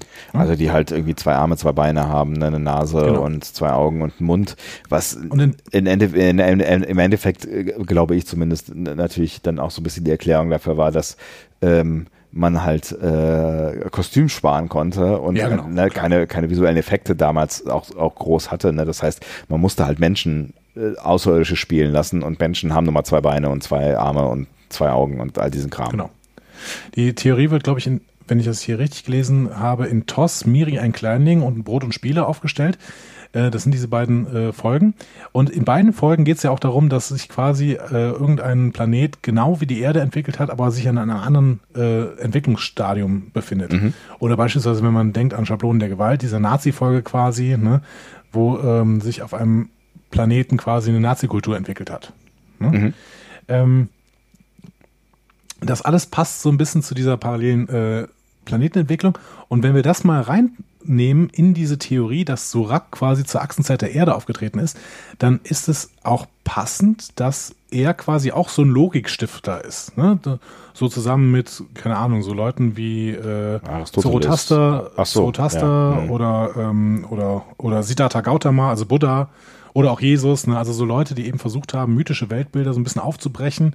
Mit Und, anderen ähm, Mythen, Entschuldigung. ja, mit, mit anderen Mythen beziehungsweise mit äh, auch anderen Philosophien. Ne? Also das ist so ein bisschen das, was da passiert, genau. Ja, und das äh, finde ich einfach relativ spannend, wenn, wenn äh, Roddenberry das so ein bisschen da reingeschrieben hat, beziehungsweise er und seine Berater, ähm, DC Fontana ist da sicherlich auch zu nennen, die, die sowas ähm, dann immer auch mit in den Kanon reingebracht hat. Ne? Ja. Genau, also dieser Sorak hat dann einigermaßen äh, Anhänger gefunden und ähm, dann hat sich das so langsam entwickelt auf Vulkan. Und jetzt müssen wir mal kurz in den Beta-Kanon reingucken. äh, da habe ich nämlich mal ein bisschen gesucht, wie sich denn dann im Endeffekt ähm, das ergeben hat, dass es diese, dann, dann gab es irgendwann eine Trennung der Vulkanier, aber dazu später mehr. In, äh, also da gibt es nämlich zwei Bücher äh, über diese Zeit im Beta-Kanon. Äh, das eine heißt auf jeden Fall The Romulan Way. Ähm, das andere weiß ich gerade nicht mehr genau. Auf jeden Fall. In The Romulan Way wird erzählt, dass dann im Jahre 20 vor Christus der erste Kontakt der Vulkanier zu außerirdischen Lebensformen passiert. Die suchen quasi die Vulkanier auf ähm, und landen dann quasi auf Vulkan. Ähm, die Vulkanier waren zu dieser Zeit noch nicht warpfähig und ja, in, in dem Moment, wo diese äh, außerirdischen Lebensformen äh, landen, Die- schließen sich quasi die Vulkanier erstmalig zu einem Volk zusammen. Aha. Und das wird ja auch immer so vermutet, ne? also beziehungsweise das wird ja teilweise so als Theorie reingebracht, die Erde brauchte erst eine, bräuchte erst eine außerirdische Bedrohung, bis sie sich wirklich als ein Volk begreift. Ja, ist, äh, was, was eine ganz spannende Theorie ist, ne? weil äh, ich meine, was muss noch mehr passieren, außer, weil, ne, wenn ich jetzt allein an irgendwie sowas wie Klimawandel denke, okay, es ist keine außerirdische Bedrohung, ne? aber eigentlich äh, wäre das das prädestinierendste äh, Beispiel dafür, dass sich die Menschheit mal als äh, auf einem Planeten befindlich zusammentun Genau. könnte. Ja. Ja. Aber gut. Aber in, in, in Hollywood-Filmen funktioniert das tatsächlich immer relativ gut, ne? Wenn Mhm. du irgendwie hast, ja, da reist ein, äh, da, da rast ein Meteorit auf die Erde zu. In dem Moment schaffen die es dann doch mal irgendwie, die, die Herrscher der Großmächte sich an einen Tisch zu setzen und zusammen einen Plan zu schmieden. Ja. Ne? Ja, macht Ähm, ja, macht ja eigentlich auch äh, Sinn, ne? Und dann, es, es gibt ja auch äh, durchaus Organe, ne? Oder, oder äh, äh, wie in Expanse. sehr, äh, sehr mächtige. Ne? ja. In Expanse ist es ja die UN quasi, die äh, die, die Führung auf der Erde übernommen hat. Ja. Ähm, das Problem ist, also die machen dann so ein Treffen. Zu diesem Treffen kann Surak nicht kommen äh, und in The Romulan Way wird tatsächlich äh, etwas über einen Schüler von Surak gesprochen, der dann äh, daran teilnimmt quasi. Ähm, auch gerade vergessen, wie der heißt. Ich glaube irgendwas mit Sitar oder sowas. Wie auch immer. Ist ja auch eigentlich egal. Ja. Das Problem ist, dieses Treffen verläuft wie bei Mars Attacks, wenn du dich an diesen Film erinnerst. Ne? Das heißt, Dunkel, der war ziemlich Genau. schlecht. ach komm, Tom Jones, naja, egal. Ja, ist schon Ähm, auf. Auf jeden Fall, die Vulkanier machen hier irgendwie vulkanischen Gruß, alles super, ne? Und äh, die Aliens fangen an, mit Laserstrahlen alle zu beschießen. So. ähm, Also daraufhin keine oberste Direktive und keine Manieren. nein, überhaupt nicht. Genau. Ich weiß auch nicht genau, welche Aliens das sind. Ich habe das Buch jetzt im Endeffekt nicht gelesen, Ja. aber ich habe eine Großzusammenfassung gelesen. Und ähm, daraus, da, da bricht erstmal ein großer Krieg aus. Und anschließend ähm, spaltet sich die vulkanische Gesellschaft. Denn es gibt jetzt verschiedene Lehren. Einerseits Suraks Pazif Pazifismus, der sich immer mehr ausgebreitet hat. Und auf der anderen Seite bilden sich, ähm, angeführt von eben Suraks Schüler da aus The Romulan Way, ähm, da bilden sich die sogenannten Rihanzu aus. Äh, das sind das ist dann eine Bevölkerungsgruppe, die das Universum als extrem feindlich wahrnehmen, gerade wegen dieses äh, Treffens mit diesen außerirdischen Lebensformen. Kann man ja verstehen, ja. deswegen, Genau, und sich deswegen in ständigem Misstrauen abschotten wollen. Mhm. So. Und jetzt langsam ahnst du wahrscheinlich, wo die Reise hingeht. Mhm. Diese Rihanzu packen also ihre Sachen, begeben sich zu so äh, Generationsschiffen quasi und emigrieren von Vulkan. Sie, sie ähm, finden dann ein System, in dem es einen Doppelplaneten gibt und lassen sich auf diesem Doppelplaneten nieder. Vor allen Dingen auf dem größeren dieser beiden Doppelplaneten. So, weiter geht's im Beta- Beta-Kanon. Jetzt gehen wir in ein anderes Buch. Wie gesagt, ich habe den Titel ja jetzt gerade vergessen, aber ähm, ihr könnt das sicherlich nach, nachliefern. Ähm, irgendwann trifft ein Föderationsschiff auf diesen Doppelplaneten. So, bei irgendeiner Erkundungstour. Es funkt noch rüber, dass man irgendwie einen Doppelplaneten gefunden hat, funkt zur Erde und nennt diesen Doppelplaneten dann Romulus und Remus. Hm? Alte, alte äh, Erdennummer, ne? man findet irgendwas vor und nennt es nach irgendwelchen irdischen Geschichten, äh, Ja. Genau. Erde, Mythen, irdischen Geschichten. Irdisch, irdischen könnte man sagen. Irdisch, irdischen Geschichten, genau. Ja. Also wie in der alten römischen Tradition. Ne? Romulus und Remus sind ja die beiden Brüder quasi, die Rom gegründet haben. Ja. Fiese Ähm, Geschichte. das Problem ist, dann wird man direkt beschossen, bekommt also keinen größeren Kontakt mehr zu dieser Gesellschaft. Und daraus bildet sich die Situation, die dann extrem lange hält. ne? Auf der einen Seite gibt es die Rianzu, die mit aller Kraft daran arbeiten, ihre Verteidigung so auszubauen, um einen erneuten Alien-Angriff zu vermeiden. Und auf der anderen Seite gibt es die Föderation, beziehungsweise da vielleicht noch die Erde, ähm, die bis heute nicht in der Lage ist zu verstehen, aus welchen historischen Gründen denn diese feindliche Han äh, Haltung der Rihanzu ihnen gegenüber zu verstehen ist. Ja, ganz spannend. Ne? Wobei man mitunter das, das Gefühl hat, die wissen es vielleicht auch selber nicht mehr so ganz. Das kann durchaus sein, genau. Dann gehen wir mal in den Kanon, der uns ein bisschen bekannter ist, tatsächlich in diesen, äh, in diesen A-Kanon. Ne? Denn diese, diese historische Verstrickung, die war so ein bisschen B-Kanon. Was wir aber wissen, ist tatsächlich aus dem A-Kanon auch, dass es eine ähm, vulkanische Splittergruppe ist, die sich irgendwann an Romulus, auf Romulus angesiedelt hat. So. Die wir heute Romulaner nennen. 2156 bricht ein Krieg zwischen der Erde und dem romulanischen Sternenimperium aus. Äh, Das erfahren wir in Enterprise. Dieser Konflikt dauert vier Jahre, wird mit Nuklearwaffen ausgetragen und endet 2160 mit einer Niederlage der Romulaner in der Schlacht von Cheron. So. Dann kommt etwas Neues im Spiel, äh, ins Spiel, was wir vor allen Dingen aus TOS und TNG kennen. ne? Nach dem Ende des Krieges unterzeichnen die Romulaner nämlich einen Friedensvertrag. Und dieser Friedensvertrag beinhaltet eine neutrale Zone zwischen den Romulanern und den neu gegründeten Vereinigten Föderation der Planeten. So.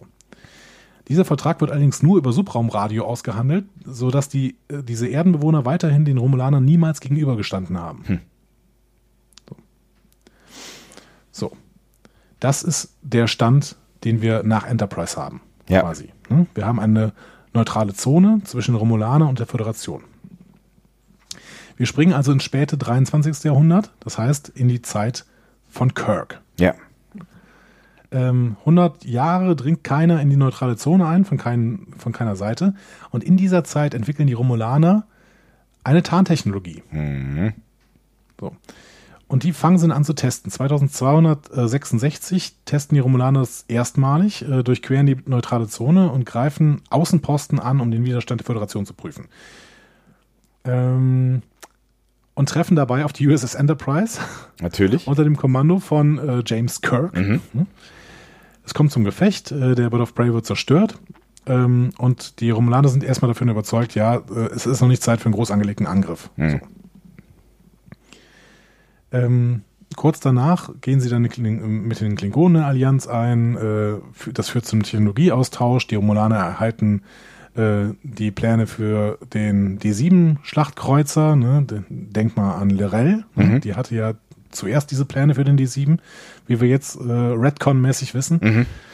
Ähm, und äh, im Gegenzug versorgen sie die Klingonen mit der Tarntechnologie und die Föderation reagiert dann darauf, äh, indem sie die Enterprise in die neutrale Zone schickt, wo ähm, Kirk eine Tarnvorrichtung klaut. So.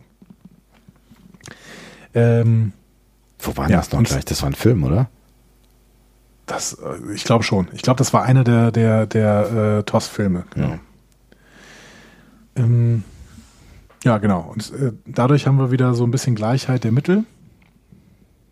Und äh, dementsprechend gibt es einigermaßen Frieden.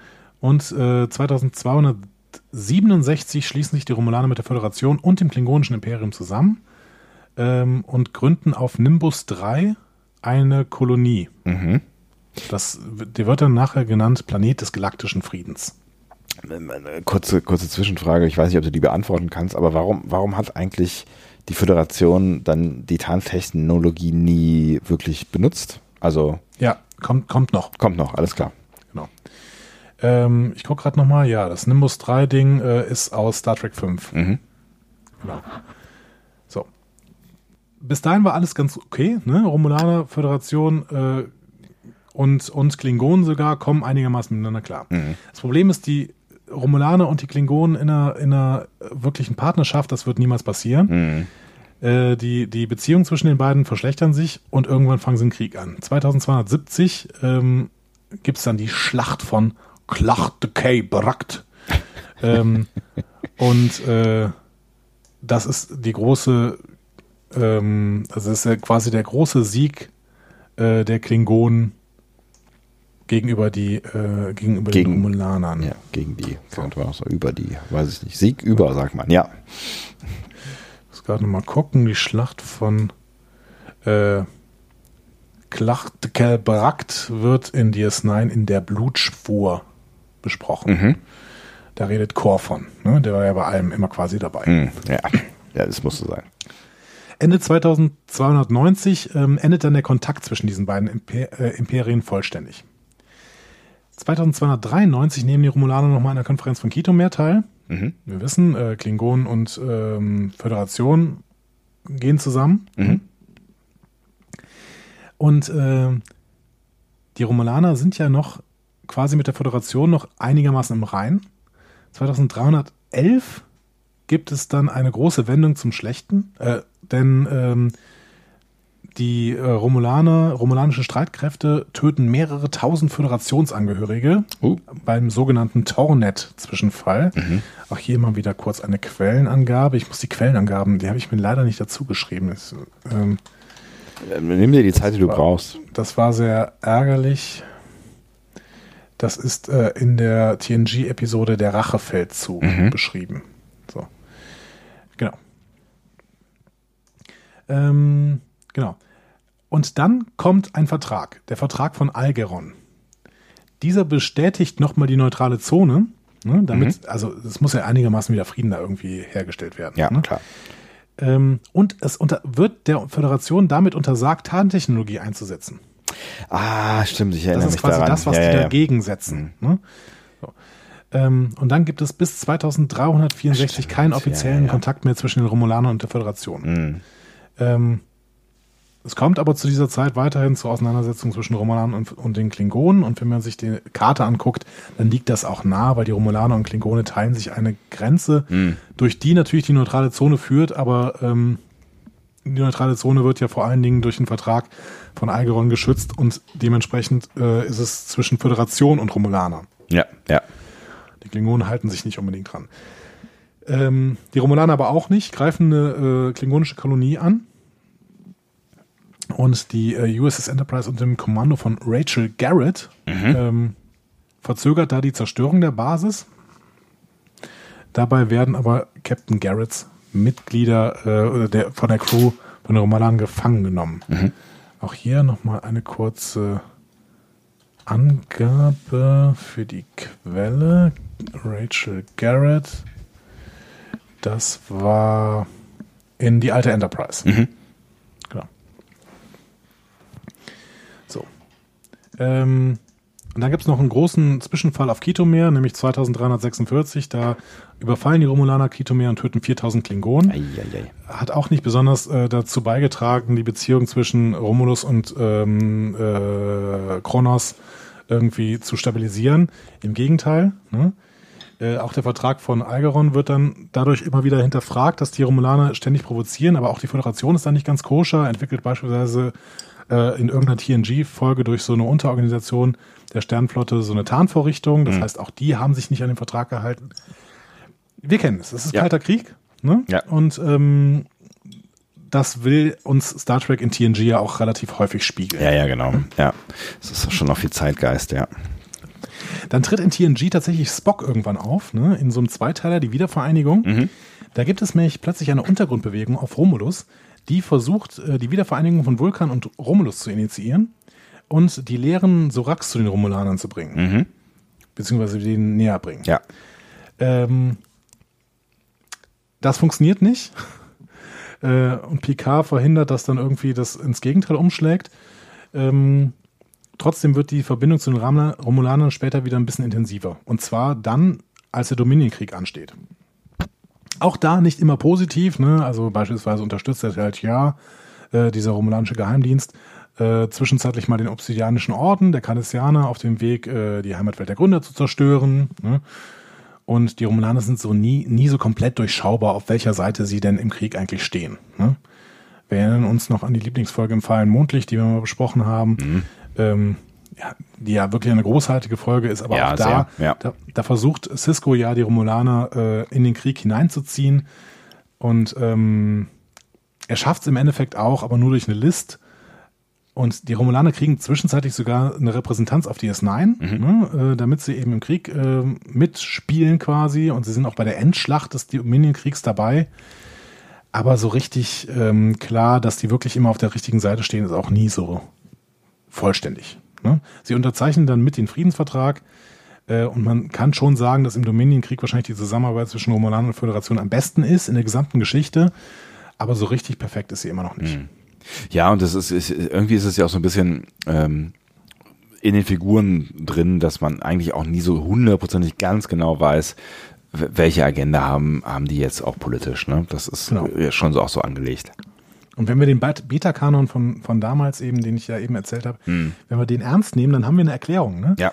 Die, die Romulaner haben sich gegründet, quasi der Gründungsmythos der Romulaner ist laut diesem Beta-Kanon-Werk, dass sie das Universum eben als feindlich wahrnehmen und deswegen, deswegen eben nicht mit Pazifismus auf das Universum zugehen möchten. Ja, und deswegen halt wahrscheinlich auch so, eine Grund, so ein Grundmisstrauen mit sich, mit sich tragen. Ne? Das macht ja irgendwie auch dieses, ich lass mir nicht in die Karten schauen und ich vertraue dir einfach nicht ähm, Ding aus. Ne? Und das ist ja das, was, was, was eigentlich jeder Romulaner, dem man somit, also fast jeder, dem man begegnet, ähm, in Star Trek auch ausstrahlt. Ne? So dieses, ich, ich vertraue dir nicht und deswegen ähm, sag ich dir einfach auch nicht alles das, was ich gerade denke und fühle. Oder weiß. Ja. Jetzt haben wir da aber das Problem, dass die Föderation ja im Prinzip von dieser Entstehung nur so, nur so halb immer was weiß. Ne?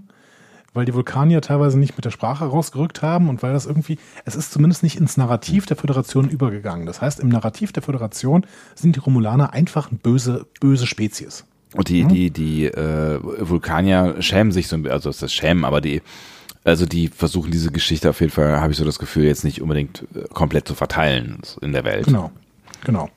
Und wir erinnern uns mal an die letzte Lieblingsfolge, über die wir gesprochen haben, The Drumhead, ne? wo ja auch klar wurde, in der Föderation ist zu Zeiten Picards so ein kleiner versteckter, ich weiß jetzt nicht, ob wir es Rassismus nennen sollen, weil der durchaus eine Diskussion auf unserer Seite zu stattgefunden hat, aber zumindest so ein starke Vorbehalte gegen die Romulaner. Ne? So stark, dass jemand, äh, der sich bei der Sternflotte bewirbt und romulanische Wurzeln hat, das lieber nicht sagt. Ja. Ja, aber, ja, ne, so werden, Was auch immer das bedeutet. was auch immer das bedeutet, aber sie werden ja schon auch dann in TNG ähm, eigentlich fast immer äh, verdächtig dargestellt. Ne? Und wenn das so das Bild ist, was die Föderation oder die, die Erde von Romulanern hat, dass sie fast irgendwie immer verdächtig sind, dann wundert es irgendwie auch nicht weiter, dass, ähm, dass dann ein Romulaner, den die Sternflotte will, das vielleicht erstmal vertuscht. Genau. Das heißt, völlig unabhängig davon, wie denn diese Haltung zum Universum der Romulaner entstanden ist, die hat was mit allen Partnern gemacht. Die hat was mit der Föderation gemacht, die hat was mit den Vulkaniern gemacht. Das heißt, der Ruf, den die Vulkanier jetzt da genossen haben über diese 2000, 3000 Jahre äh, Geschichte, ist einfach nicht gut. Sagen wir lieber 2000 Jahre, Ja. sonst macht es nicht so richtig Sinn. Ja. Ne? 2000 Jahre Geschichte, in denen die Romulaner sich einen schlechten Ruf quasi erarbeitet haben. Ja. Ähm, wir erfahren dann später auch in Nemesis noch ein paar so innerramulanische Probleme. Die, die Remaner, das sind die eingeborenen Spezies de, dieses Schwesternplaneten, äh, dieses kleineren. Äh, die, sind, die werden dann so ein bisschen von Picards Klon Shinson aufgehetzt und mucken dann kurz auf und übernehmen die äh, Herrschaft über das romulanische Sternenimperium ähm, und hinterlassen dann in dem Moment, wo sie äh, nicht mehr an der Macht sind, beziehungsweise wo Shinson stirbt, ein Machtvakuum. Aber das nur als, als Nebenaspekt. Ne? Aber das war noch so ein, so, ein, so ein Austausch zwischen der Föderation und den Romulanern. Da habe ich nie so richtig verstanden, warum die eigentlich so anders aussehen. Weil, Ja äh, gut, weil es keine Vulkanier sind. Also das sind keine ehemaligen Vulkanier, sondern das sind eben die Eingeborenen eines dieser Planeten. Ach so, ah. Ah, ich habe mir gedacht, das wäre noch eine abgespaltene Fraktion gewesen. Ach, jetzt, äh, du hast Nee. aber gerade auch Eingeborene gesagt. äh, Das hätte Genau, mir da schon genau. auf, aufgehen können. Ach so. Die sind halt die, die auf dem äh, kleinen Schwesterplaneten auf, äh, auf Remulus, Remus. nee, Remus, Remus, Remus, ja. nicht Remulus, Remus Ja. ähm, gelebt haben. Ah, alles klar. Ja. Aber wir haben jetzt quasi die Grundsituation geklärt. Ne? Großes Misstrauen auf beiden Seiten, Mhm. die sich vielleicht historisch erklären lässt, aber sich halt, halt als Narrativ in beide Seiten reingefahren hat. Und dann passiert eben im Jahr 2387 die absolute Katastrophe. Und ähm, um diese Katastrophe zu beschreiben, habe ich mir tatsächlich nochmal ein bisschen was im JJ-Track-Film angeschaut. Und da gibt es eine wirklich schöne Szene, in der äh, Leonard Nimoy quasi nochmal erklärt, was denn da eigentlich passiert ist. Vielleicht hören wir da mal kurz rein. In 129 Jahren wird ein Stern explodieren und drohen, die Galaxie zu zerstören. Da komme ich her, Jim. Aus der Zukunft. Der Stern wurde zur Supernova.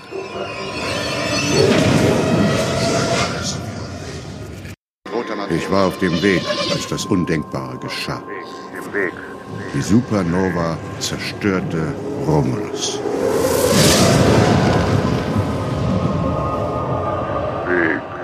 Ich hatte wenig Zeit, Zeit, Zeit, Zeit. Ich musste die rote Materie entnehmen und in die Supernova schießen. Ja, mit den ähm, mit der Synchronstimme von Norbert Gescher. Ähm, ganz, ganz toller äh, Synchronsprecher, wie ich übrigens finde. Ist tatsächlich auch eine der, der Synchronstimmen, die ich äh, sehr im Kopf habe, ne? obwohl ich ähm, jetzt gerade erst ein bisschen zusammengezuckt bin, weil es auf Deutsch ist, ähm, weil wir ja fast immer eigentlich ja äh, englische Ausschnitte haben auf dem Panel, ne? Ja. Und Leonard Nimoy natürlich auch eine tolle Sprache, äh, Stimme hat äh, im Original, ne? Aber die Synchronstimme ist schon auch eine schöne, ja. Ja, ich wollte das auch noch mal, äh, einfach nochmal reinnehmen, weil ich, äh, ich bin ja großer Synchronfan und Norbert Gescher ist wirklich einer meiner Lieblingssprecher. Äh, das ist übrigens ähm, ein, ein Neffe oder, oder Stiefsohn oder irgendwie so von Joachim Ringelnatz, dem Dichter. Ach was. Deswegen wird er auch öfter Norbert Gescher Ringelnatz genannt. Das ist ja geil. Äh, Finde ich total äh, spannend. Und der hat äh, bei Star Trek extrem viele Leute gespielt, gesprochen. Äh, also Spock in allen Szenen, die quasi neu synchronisiert worden sind vom ZDF und später in allen Filmen äh, und in Star Trek 2009 halt. Ähm, der hat aber auch Brandt zum Beispiel gesprochen. Ach was. Spiel, aber dann spricht er den anders, oder? Der spricht ein bisschen anders, aber man erkennt ihn auf jeden Fall. Und das ist die, die Standardstimme, äh, das, äh, da kennen ihn wahrscheinlich die meisten von Steve Martin. Stimmt. Ah, aber auch anders, stimmt. Ach krass. Oh, das, die beiden hätte ich jetzt nicht zusammengebracht, aber ähm, ja, auf jeden Fall. Lustig. Ganz, ganz, ganz, ganz tolle Stimme auf jeden Fall. Aber ähm, okay, Rote Materie. Äh, genau. großes gehen wir, gehen wir Unglück. nochmal in den Inhalt. Genau. Das, das, das große Unglück. Also Spock hat es noch versucht zu verhindern, äh, was ihm dann nachher auch negativ ausgelegt worden ist. Aber ähm, eine Supernova hat Romulus zerstört. Sie hätte fast das gesamte Universum zerstört. Das war mich äh, das, äh, der Grund, warum Spock überhaupt so heftig und so schnell eingegriffen hat. Natürlich wollte er auch Romulus retten, aber im, im Endeffekt sollte diese, wäre diese Supernova, die hätte wirklich alles zerstört im bekannten Universum, zumindest äh, in der unmittelbaren Nähe. Ähm, das heißt, sie hätte auf jeden Fall auch Kronos äh, erreicht, zum Beispiel. Und äh, Spock hat dann mit der roten Materie es geschafft, in Star Trek 2009 wird das zumindest so erzählt, Ja. diese Supernova quasi in sich implodieren zu lassen, also ein schwarzes Loch, ein künstliches äh, zu entstehen zu lassen, wo die Supernova dann quasi reingesaugt wurde. Aber zu spät. Ja, Romulus war drauf, ist äh, draufgegangen quasi, ne? Ähm, da da, da kriege ich dann schon direkt Probleme mit, mit diesem ganzen Zeitgehassel in, in äh, dem Star Trek 2009, weil eigentlich ist der Plan von ähm, ähm, Nero, dem Antagonisten quasi im Film, äh, also überlebender Romulaner, ja, alle Föderationsplaneten auszulöschen. Äh, das wäre ja eigentlich passiert, wenn ähm, Spock nicht die rote Materie äh, in die Supernova reingeworfen hätte. Ne? Dann wäre es ja eh passiert Hm. quasi. Ne? Nee.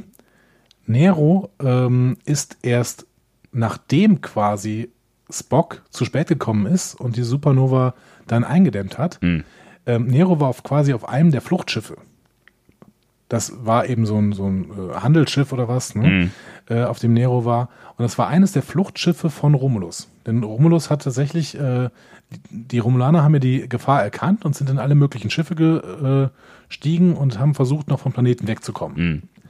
Dadurch kommt ja diese romulanische Flüchtlingswelle, die uns wahrscheinlich in Star Trek PK noch beschäftigen wird. Ja, deswegen reden wir uns überhaupt miteinander, ja. Genau. Und die uns wahrscheinlich auch äh, in, im letzten Short Track, der Anfang Januar ausgestrahlt wird, nochmal begegnen wird. Ähm, Ja, und, und, Denn und Nero ist halt sauer darüber, dass äh, äh, Spock es nicht verhindern konnte, quasi, ne? Genau. Und Nero wird durch Zufall quasi in dieses schwarze Loch, was Spock da äh, verursacht, ne, hineingezogen, zusammen mit Spock quasi. Und beide werden durch dieses äh, schwarze Loch zurück in die Zeit geworfen und kommen dann ähm, quasi äh, zur USS Kelvin. Ne? Also in diese dann dadurch entstehende neue Zeitlinie, der Kelvin-Zeitlinie. Ja. Das heißt aber, alles, was da mit dieser Zerstörung von Romulus zusammenhängt, ist in der aktuellen Zeitlinie, in Ist- der alle Star Trek-Serien spielen. Ist Kanon, ja, auf jeden Fall, genau. Genau.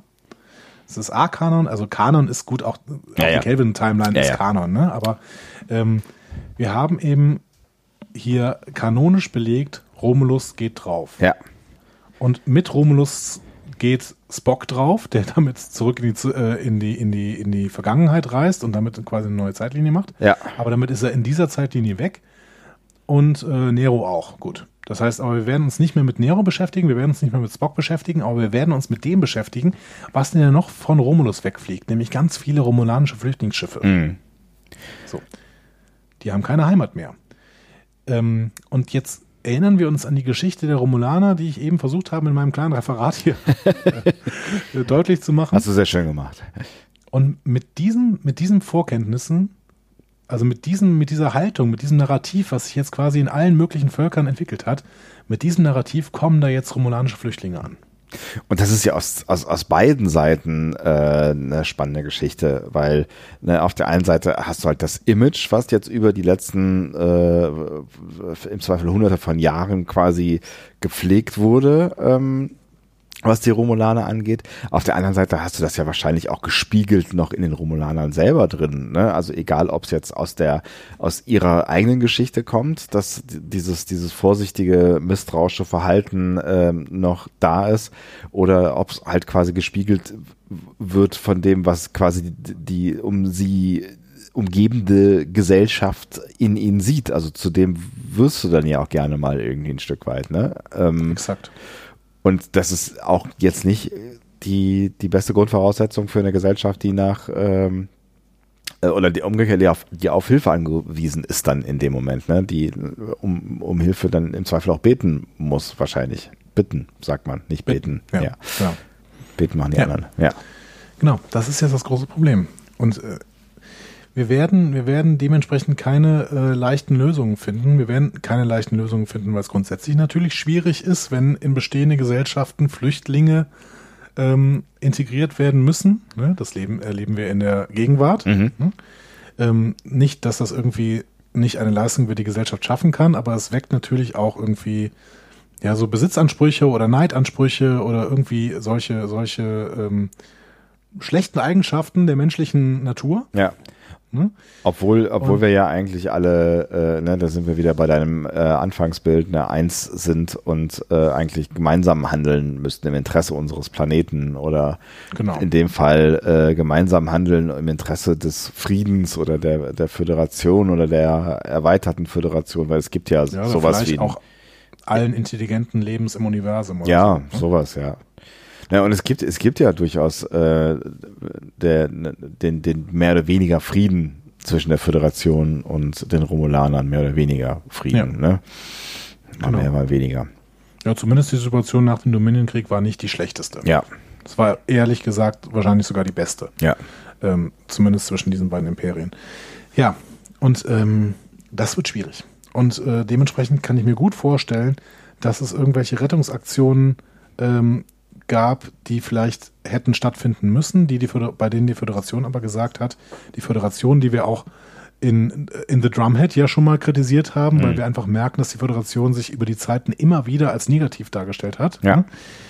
Ähm, ja, dass diese Föderation dann eben sagt, nö, also die Romulaner mit dieser Geschichte, mit diesen Provokationen ständig, wenn die jetzt auf absolute Hilfe angewiesen sind, wir sind die schlechte Ansprechpartner. Hm. Und dass das aber jemanden, einem, einem Humanisten wie Picard nicht gefällt und der dann eben einschreiten muss. Von seiner Natur her, ne? So. Ich muss hier einschreiten, das ist meine Natur, ich muss das tun. weil ansonsten bin ich nicht mehr Picard. Hm. Ähm, das ist, finde ich, sehr, sehr nachvollziehbar. Die Frage ist, was, was, was könntest du dir vorstellen, was die Föderation gemacht oder nicht gemacht hat? Ne? Also wir sehen ja dann im, im äh, zweiten Trailer äh, oder eigentlich in beiden Trailern, glaube ich, ne, sehen wir ja diese blauen Borgwürfel, ähm, die Mhm. möglicherweise äh, andeuten könnten, dass ähm, die Romulaner sich äh, so, so einen Würfel genommen haben und vielleicht äh, als Ausweichquartier umgebaut haben. Ne? Also das, das ist ja so eine Theorie, die, die man da spinnen könnte. Ne? Das heißt, die haben sich selber geholfen. Glaubst du, die haben sich selber geholfen, weil die Föderation die Hilfe verweigert hat? Weiß ich nicht. Also wir werden es sehen in diesem, in diesem Short-Track äh, Anfang Januar, der die Vorgeschichte von Picard wohl beleuchten soll. Ah, Den Gerüchten nach. Ähm, ich gehe davon aus, dass es eher so war, dass die Vulkanier sich auf einem irgendwie inst instabilen Planeten niedergelassen haben, zumindest ein Teil der Vulkanier. Ach, äh, Romulaner, Romulaner, natürlich, ne? ja. Romulaner. Die Ja, ja. romulanischen Flüchtlinge sich irgendwo da an einem instabilen Planeten niedergelassen haben. Und dann gab es irgendwie eine Nat- Naturkatastrophe, kann ich mir sehr, sehr gut vorstellen, auf diesem Planeten. Und ähm, PK hat gesagt, ja, aber Leute, wir müssen helfen, wir müssen helfen, wir müssen helfen. Und die, die, die Föderation hat gesagt, ja oder nicht. Ne? Hm. So. Und dann ähm, hat Picard geholfen, ist aus der Föderation ausgetreten, beziehungsweise zu, zumindest aus der Sternenflotte. Ähm, und äh, wird seitdem auch irgendwie geächtet. Vielleicht ist das auch irgendwie schief gegangen dann. Da, aber ich denke, dass genau diese Geschichte gezeigt wird Hm. in dem Shorttrack. Jetzt hast du dich ja intensiv mit den Romulanern auseinandergesetzt. Wie findest du die als, als äh, Figur, so wie sie jetzt bisher dargestellt wurden in Star Trek und als, als Idee quasi, ähm, sie zu, ja, was es auch immer sind, ne? Protagonisten, Antagonisten zu Playern in einer neuen Serie zu machen, so wie es offensichtlich äh, aussieht, weil das die, das ist, das ist ja eine Spezies, die uns ja wirklich, du hast es ja gerade äh, an, an mehreren äh, Stellen festgemacht, schon sehr, sehr, sehr, sehr lange in Star Trek äh, begegnet. Ne? Ja. Ähm, ja, wie finde ich das? Es ist, ne, es ist immer so eine, so eine, ich finde bei so alten, ne, wir haben letztens über die Klingonen geredet und ähm, du bist ja bekanntermaßen Klingonen-Fan und hast dich darüber gefreut, dass die Kling- Klingonen in Discovery eine große Rolle gespielt haben und hättest dich, glaube ich, auch gefreut, dass sie, wenn sie in Staffel 2 noch ein bisschen mehr Rolle gespielt haben, ähm, aber irgendwann hast du auch selbst du irgendwie den Satz gesagt, vielleicht ist das auch gerade erstmal auserzählt, ähm, was mit den Klingonen angeht und vielleicht ist es auch okay so, ne? Also man hat halt über, über einige äh, Spezies schon vieles gehört und dann kann man sich natürlich immer fragen, so ist das ist das auserzählt oder kann das noch mal spannend werden, ähm, weil ne, ne, Borg hatten wir da auch als Beispiel so, die, die sind, Ja, irgendwie- die, also sind, die sind genau. vielleicht irgendwie auserzählt, weil da, da, Genau, da die Borg halte ich für Ja. sehr auserzählt. Und ich, ähm, ich weiß auch nicht, ob ich dir da so recht geben würde, was du mir für die Klingonen in den Mund legst. ähm, ich glaube, ich war vor Discovery kein so großer Klingonenfreund, weil ich die dann auch eher als auserzählt betrachtet habe. Aber die Klingonen haben zumindest eine gewisse Tiefe, Mhm. die die Borg meiner Meinung nach nie so richtig hatten. Äh, Voyager hat versucht, diese Tiefe aufzubauen, hat es aber nicht immer so perfekt geschafft, glaube ich. Ja, was glaube ich, Ähm, ja, ne, wir haben es schon mehrfach äh, auseinandergenommen, was einfach auch so ein bisschen in der Natur, ihrer Natur liegt. So, ne? Genau, und an dieser Grundmotivation, die so ein bisschen fehlt. Also Hm. die wird uns zwar ähm, ja erzählt in Best of Both Worlds, ne, ja, wir wollen alles besser machen und alles perfektionieren. Hm. Das ist dieses typische Computer, äh, diese Computerlogik, ne, alles muss besser werden, deswegen müssen die Menschen auch irgendwann wegrationalisiert werden. Aber ähm, Es fehlt der menschliche Antrieb dahinter, ne? Also es, Genau, fehlt, es fehlt genau. ein emotionaler Antrieb hinter all dem. Und das ist, das ist so ein bisschen das Problem, ja. den haben die Klingonen. Ja. Deswegen finde ich sie so ein bisschen besser, aber trotzdem gab es durchaus auch Phasen, in denen mich, mich die Klingonen oder auch gerade Klingonen-Folgen in den alten Serien so ein bisschen genervt haben, Mhm. weil die auch nicht immer die besten waren tatsächlich. Also bei DS9 waren sie oft ziemlich gut, ähm, auch bei TNG waren sie noch oft ziemlich gut. Ähm, wenn ich mich da an ein paar Voyager-Auswüchse erinnere, keine Ahnung, wo Bilana Torres irgendwie im Stovokor auf dem, auf dem äh, Fährschiff da unterwegs, äh, das war alles, alles so ein bisschen seltsam. War das, war das nicht auch so eine Folge, wo äh, sie andauernd irgendwie das Gleiche erlebt hat? Sie musste irgendwelche, irgendwelche Quests und ich habe immer das Gefühl, die ist die ganze Zeit auf dem Floß gewesen und hat endlos lange rumdiskutiert. Naja, ich weiß es nicht mehr. Ja, ich weiß auch nicht mehr genau. Ja, äh, egal. Ähm, genau. aber ähm, ich fand ganz gut, wie die Klingonen in Discovery dargestellt worden sind, weil gerade durch die Figur Lorel wirkte es so, als würden sie ein bisschen Tiefe bekommen und würden ein bisschen Motivation mehr erleucht, äh, beleuchtet werden und auch ähm, grundsätzlich fand ich auch den Ansatz ähm, mit Dings anzufangen, wie hieß er denn nochmal? Der die ersten Szenen von Discovery hatte. Äh, nicht Walk, äh, äh Huch? Alter, was ist das denn? Schups. Ja, Namen, ne? 23.40 Uhr. Ja, genau. Ähm, Tukufma. Tukufma, genau. Tukufma. Äh, Tukufma. Den Ansatz von Tukufma fand ich auch ganz, ganz nett so und ich habe das Gefühl, dadurch können die Klingonen nochmal eine neue Seite bekommen. Mhm. Ähm, das ist natürlich die im Endeffekt ein bisschen motivationslos äh, wirkte und dass das alles auch, obwohl die Optik so ein bisschen korrigiert worden ist zur zweiten Staffel, das mir durchaus gefallen hat, ähm, das so ein bisschen langweilig war mhm. in der zweiten Staffel, äh, sei mal dahingestellt. Ja. Aber das ähm, ist natürlich die Chance, ähm, die die Romulaner haben könnten. Ne? Das, das, was du gerade mit Tiefe angesprochen hast, ne? weil sie bisher ähm, ja, eindimensional wäre ungerecht, aber sie sind sie sind relativ begrenzt charakterisiert worden äh, in der Star Trek Welt bisher ne? und dem eine Tiefe zu geben, weil wir reden ja hier von von von äh, einer Spezies, die eng verwandt ist ähm, mit einer hochgeschätzten und angesehenen und äh, logischen und äh, federführenden in der Föderation äh, führenden, denn irgendwas fehlt da, weiß ich nicht genau. Spezies, nämlich den, den Vulkaniern. Ich meine, die sind ja, die sind ja total eng miteinander verbandelt. Ja. Das heißt, die tragen ja gemeinsame Wurzeln und die können ja nicht nur evil, evil, evil sein. So. Und exakt da liegt für mich der totale Reiz. Ähm, ich mag die Vulkanier als Spezies total gerne, weil äh, das weil das halt so ein bisschen äh, schizophren ist, dieses, dieses äh, absolute Unterdrücken der Emotionen. Ähm, es, ist, es ist schon auch ein bisschen Banane, ehrlich gesagt. Ne? Ja, genau, ja. genau. Aber auf der anderen Seite ist es halt höchst effektiv. Mhm. Ne? Ähm, aber wir würden es halt trotzdem auf viele Art und Weisen heute nicht mehr unbedingt als ethisch betrachten. Ähm, deswegen, ich, ich mag das aus philosophischer Perspektive mag ich die Vulkanier unglaublich gerne. Und wenn wir jetzt die Vulkanier haben, die auf quasi ihre Schwesternvolk treffen, mhm. die, die bösen, bösen Brüder quasi, ne, die, und hier gucken wir nochmal in diesen Beta-Kanon, die sich quasi aus einem bestimmten Grund exakt in eine andere Richtung entwickelt haben. Und dieser Grund ist ja völlig nachvollziehbar. Mhm. Ne? Wenn die erste Erfahrung mit dem Universum da draußen ist, dass du angegriffen und, äh, wirst und ein riesiger Krieg entsteht, dann ist es ja völlig klar, dass es auch Gruppen gibt, die sagen, ey, Leute, ihr könnt doch nicht mit Pazifismus antworten. Wir müssen uns jetzt abschotten. Wir müssen versuchen, irgendwie das zu erhalten, was wir noch sind. Ja. So. ja. Und wir müssen auch dann sofort versuchen, mit Feindlichkeit auf die Leute loszugehen, weil ansonsten werden wir abgeschlachtet. Das finde ich einen nachvollziehbaren, ich würde fast sagen, eine nachvollziehbare, fast menschliche Reaktion. Ja, Angst. Dass man, das ist ganz, ist, genau. Ne? Angst ist es so. Aber die kommen von zwei verschiedenen, äh, die kommen von im Prinzip denselben Voraussetzungen. Mhm. Und die einen versuchen sich philosophisch eben daran zu halten, ihre Emotionen komplett auszuschalten. Und die anderen haben eine ganz andere Begründung, ihre Emotionen voll auszuleben, gleichzeitig aber äh, verschlagen zu sein. Ich habe ein bisschen Angst, dass in dem Moment, wo man äh, sich zu viel mit den Romananern beschäftigt, äh, die langweilig werden könnten. Mhm. Aber das hängt jetzt halt an guten Drehbüchern. Sie, ähm, sie haben, sie haben das, das Poten dieses Garak-Potenzial, finde ich, ne? So dieses, ja.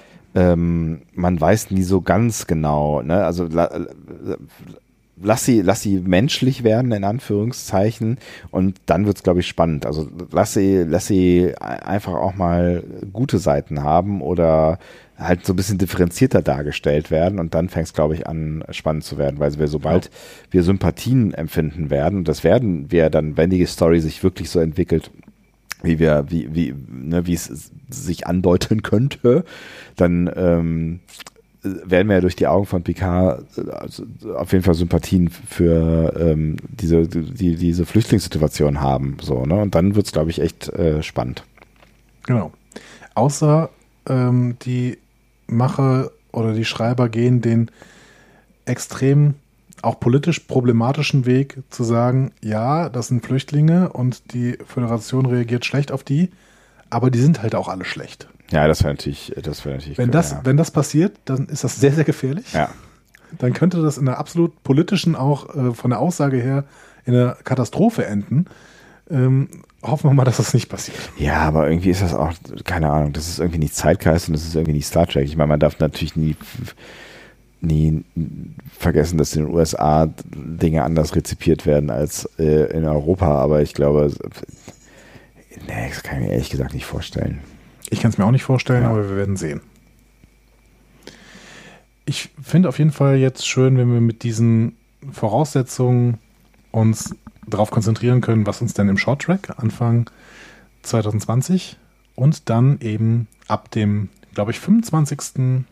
Januar, 24. Januar äh, in Star Trek PK gezeigt wird. Ja, es ist, es ist äh, nach wie vor mega, mega spannend. Ich bin noch mal gespannt, ob die uns noch mal einen Trailer um die Ohren werfen. Ne? Also ähm, könnte ja durchaus sein, dass da noch irgendwie was kommt. Einen letzten, Ja, einen letzten, Möglich. genau. Ja. möglich. Vielleicht eine Woche vorher oder sowas. Und natürlich bin ich jetzt auch sehr gespannt, äh, ähm, ob es dann auch wirklich, ne, das ist natürlich, äh, wir, wir wurden ja äh, hier und da schon ein bisschen getadelt dafür, äh, dass wir mit Zahnstochern im Sand rum oder so, das Bild war anders. Ja. Ähm, das haben wir jetzt gerade wieder getan, ne? aber das, das ist auch genau das, was wir gerade tun wollten. So und das, äh, ne, niemand weiß mit Sicherheit, dass äh, Romulaner äh, da eine äh, große oder tragende Rolle spielen werden. Aber sich das vorzustellen, ist doch spannend, oder? Ja gut, aber das ist jetzt nun wirklich nicht äh, Stochen im Nebel, sondern es ist schon, also es ist schon sehr, sehr wahrscheinlich, Ja. dass die Romulaner eine Story, äh, einen Story-Arc haben. Ne? Und wahrscheinlich auch den präsentesten. Es ist, es ist wahrscheinlich, ne, aber es kann natürlich auch sein, dass wir jetzt irgendwie die ersten zwei Folgen gesehen haben oder Ausschnitte aus den ersten zwei Folgen und die Doppelfolge äh, am Anfang äh, irgendeine Romulaner-Geschichte ist, die keine Relevanz mehr hat für den Rest der Serie. Das kann sein. Kann sein, muss nicht sein. Es, deut- ne, es deutet sich so ein bisschen anders an. Aber ich bin auf jeden Fall sehr, sehr gespannt auf das, was da kommen mag und fände es tatsächlich spannend, mal einen differenzierteren Blick auf die Romulaner zu äh, werfen und auf diese, diese spannende Geschichte und Verwandtschaft mit den Vulkaniern. Ich glaube, da steckt echt viel drin. Ich fände es spannend, wenn ihr uns mal äh, schreibt, was ihr denn von den Romulanern haltet, ob ihr euch für das Volk interessiert oder ob die euch vielleicht völlig egal sind. Hm? Auch das ist ja möglich. Vielleicht auch, wenn ihr Bock habt, eure schönsten Romulaner-Momente. Das wäre doch auch mal ganz nett, oder? Wo, wo haben die euch besonders gut gefallen? Was ist, was ist deiner? Dein Lieblings-Romulaner-Moment? Oh, was ist mein Lieblings-Romulaner-Moment? Das ist, das ist tatsächlich eine. Also mir, mir fällt als erstes der Tashaya äh, Romulaner-Moment ein, hab ich aber mir gedacht. ob, ob das mein Lieblingsmoment ist, bin ich, bin ich mir nicht so ganz hundertprozentig äh, äh, sicher. Ich glaube, da müsste ich noch, noch eine Sekunde drüber nachdenken. Das ist auf jeden Fall einer der präsentesten, äh, würde ich jetzt mal sagen, in meiner sagen, ich- Star Trek-Genese. Ich lerne äh, Star Trek ja quasi auch nochmal durch unseren Podcast neu kennen, Ja. weil wir es einfach so ein bisschen intensiver gucken. Und seit einiger Zeit ist mein Lieblings-Romulaner-Moment äh, Renak, der schreit, It's a fake! Stimmt, das ist, ist, ist natürlich auch eine, eine, eine, äh, eine große Szene, die wir ja auch schon auf dem Panel hatten. Ne? Genau. In the Pale Moonlight. Ja. Hm? Schaut es euch nochmal an. Äh, am besten auf Englisch, weil äh, der, der Renak-Darsteller ist wirklich so großartig Ja. quasi äh, kreischt. Ja, Ne? ja, auf jeden it's, Fall. It's a fake, als er herausfindet, dass Ja, es ist, es ist so die eine, Beweise von Garak gefälscht sind. es ist so eine, so eine, so eine Empörungsschrei, f- aber Flüster, Gemisch. Also er, er spielt das irgendwie ganz spannend. Ne? Also es ist so ein, ja, es ist so ein, so ein bisschen so ein erst- erstickter Schrei irgendwie. Ne? Ja, genau. Also eure Lieblings-Romulaner-Momente, ähm, eure äh, Haltung zu den Romulanern und was ich natürlich jetzt noch spannend wäre, was haltet ihr denn von unserer Sonderfolge, dass wir uns jetzt wirklich mal mit einem Thema beziehungsweise mit einem Volk mal komplett beschäftigt haben? Ähm, fandet ihr das gut oder sollen wir das lieber lassen, weil wir einfach keine Experten sind? Ah, ja. ja, das, das kleine Podcast-Referat, was haltet ihr denn? Genau, das kleine Podcast-Referat. Vielleicht machen wir da eine Rubrik draus. Andis kleines Podcast-Referat. Ah, super, guck mal, da haben wir schon wieder eine Rubrik Ja. für einen Adventskalender. Das gefällt dir doch äh, bestimmt gut. Adventskalender, müssen wir uns auch noch was ausdenken, ne, Andi? Da müssen wir uns, Ja, ja, äh, irgendwas müssen wir uns noch ausdenken. Aber ein bis zwei Fragen ans Discovery Panel haben wir das nicht getan. Aber genau, die ein bis zwei äh, Fragen im Discovery Panel, vergesst die bitte nicht. Ja. Jetzt wäre der Moment, wo ihr sofort alle, alle, die ihr das hört, jetzt alle siebeneinhalbtausend Menschen, die das bitte hören, sofort anrufen 02201 äh, ukta uk 2 oder auf www.discoverypanel.de gehen oder auf Twitter, Facebook, Instagram Vero und äh, MySpace. Egal. Auf irgendwelche, auf irgendwelche sozialen Netzwerke, wo ihr uns findet, schreibt uns Fragen. Fragen aller Art. Ihr dürft uns alles fragen. Ähm, äh, dürft uns auch ähm, was wäre, wenn Fragen stellen. Ne? Also ähm, Was wäre, wenn Andi ein Romulaner wäre? genau. Oder was wäre, wenn Sebastian äh, das Ponfar durchleben müsste? Es liegt hinter mir. Das, davon gehe ich hoffentlich, da gehen, da gehen wir alle hoffentlich von aus. Ähm, wir hoffen alle drauf. Und ähm, ihr, könnt, ihr könnt auch, ihr könnt auch uns, äh, also wo, wo wärt ihr lieber zu Hause? In ähm, Keiko O'Briens Arboretum oder in Nilix Küche? Genau, das sind so, das sind so Fragen, ne, die, die können wir auch schnell beantworten. Dann können es vielleicht auch mal drei bis vier Fragen als Discovery Panel werden. Oder halt die Für großen. diese Frage würden wir garantiert äh, siebeneinhalb Stunden brauchen. Ja, stimmt. Oder eben die großen philosophischen Fragen, ne? die, die euch sicherlich auch alle durch den Kopf gehen, äh, wenn es um diverseste Star Trek-Fragestellungen geht. Und da habt ihr ja auch im letzten Oder Jahr. auch Non-Star Trek. Oder auch Non-Star Trek. Ja, aber der Star Trek äh, äh, dockt da ja gerne in der Gesellschaft an und äh, beschäftigt sich ja auch mit den großen Was philosophischen ist Fragen. eigentlich euer Lieblings-Eierlikör? Das sind die wirklich wichtigen Fragen. Gibt es eigentlich mehr? Oder ihr stellt einfach Fra ihr stellt Fragen an Peter. Vielleicht kann Peter auch noch irgendwelche Fragen beantworten. ja, das ist doch eine großartige Idee. Was ihr immer schon mal über Peter wissen wolltet. Gott, der Arme. Der Bast Bastian Sick des äh, Discovery Panels. So, ich glaube, wir haben genug geredet. Ich glaube auch. Ähm, es gibt auch nichts mehr zu sagen. Aber ach so, haben, haben wir euch klar gemacht, dass, ähm, dass die Zeit drängt, ja? Also wenn ihr das jetzt hört, dann ist es noch später als die, der Zeitpunkt der Aufnahme logischerweise. Und ähm, jetzt schon in diesem Moment sind es nur noch zwei Tage bis zu unseren ersten Aufnahmen des ähm, Adventskalenders. Das heißt, wenn ihr mit dabei sein so wollt, dann müsst ihr schnell sein. Schnell. Habe ich schon mal schnell gesagt? Schnell, ganz, ganz schnell. Und schnell, ganz, ganz schnell geht der Bums jetzt hier zu Ende. Ah, wunderbar, endlich. Äh, Sebastian, gute Nacht. Äh, Andi, gute Nacht. Tschüss.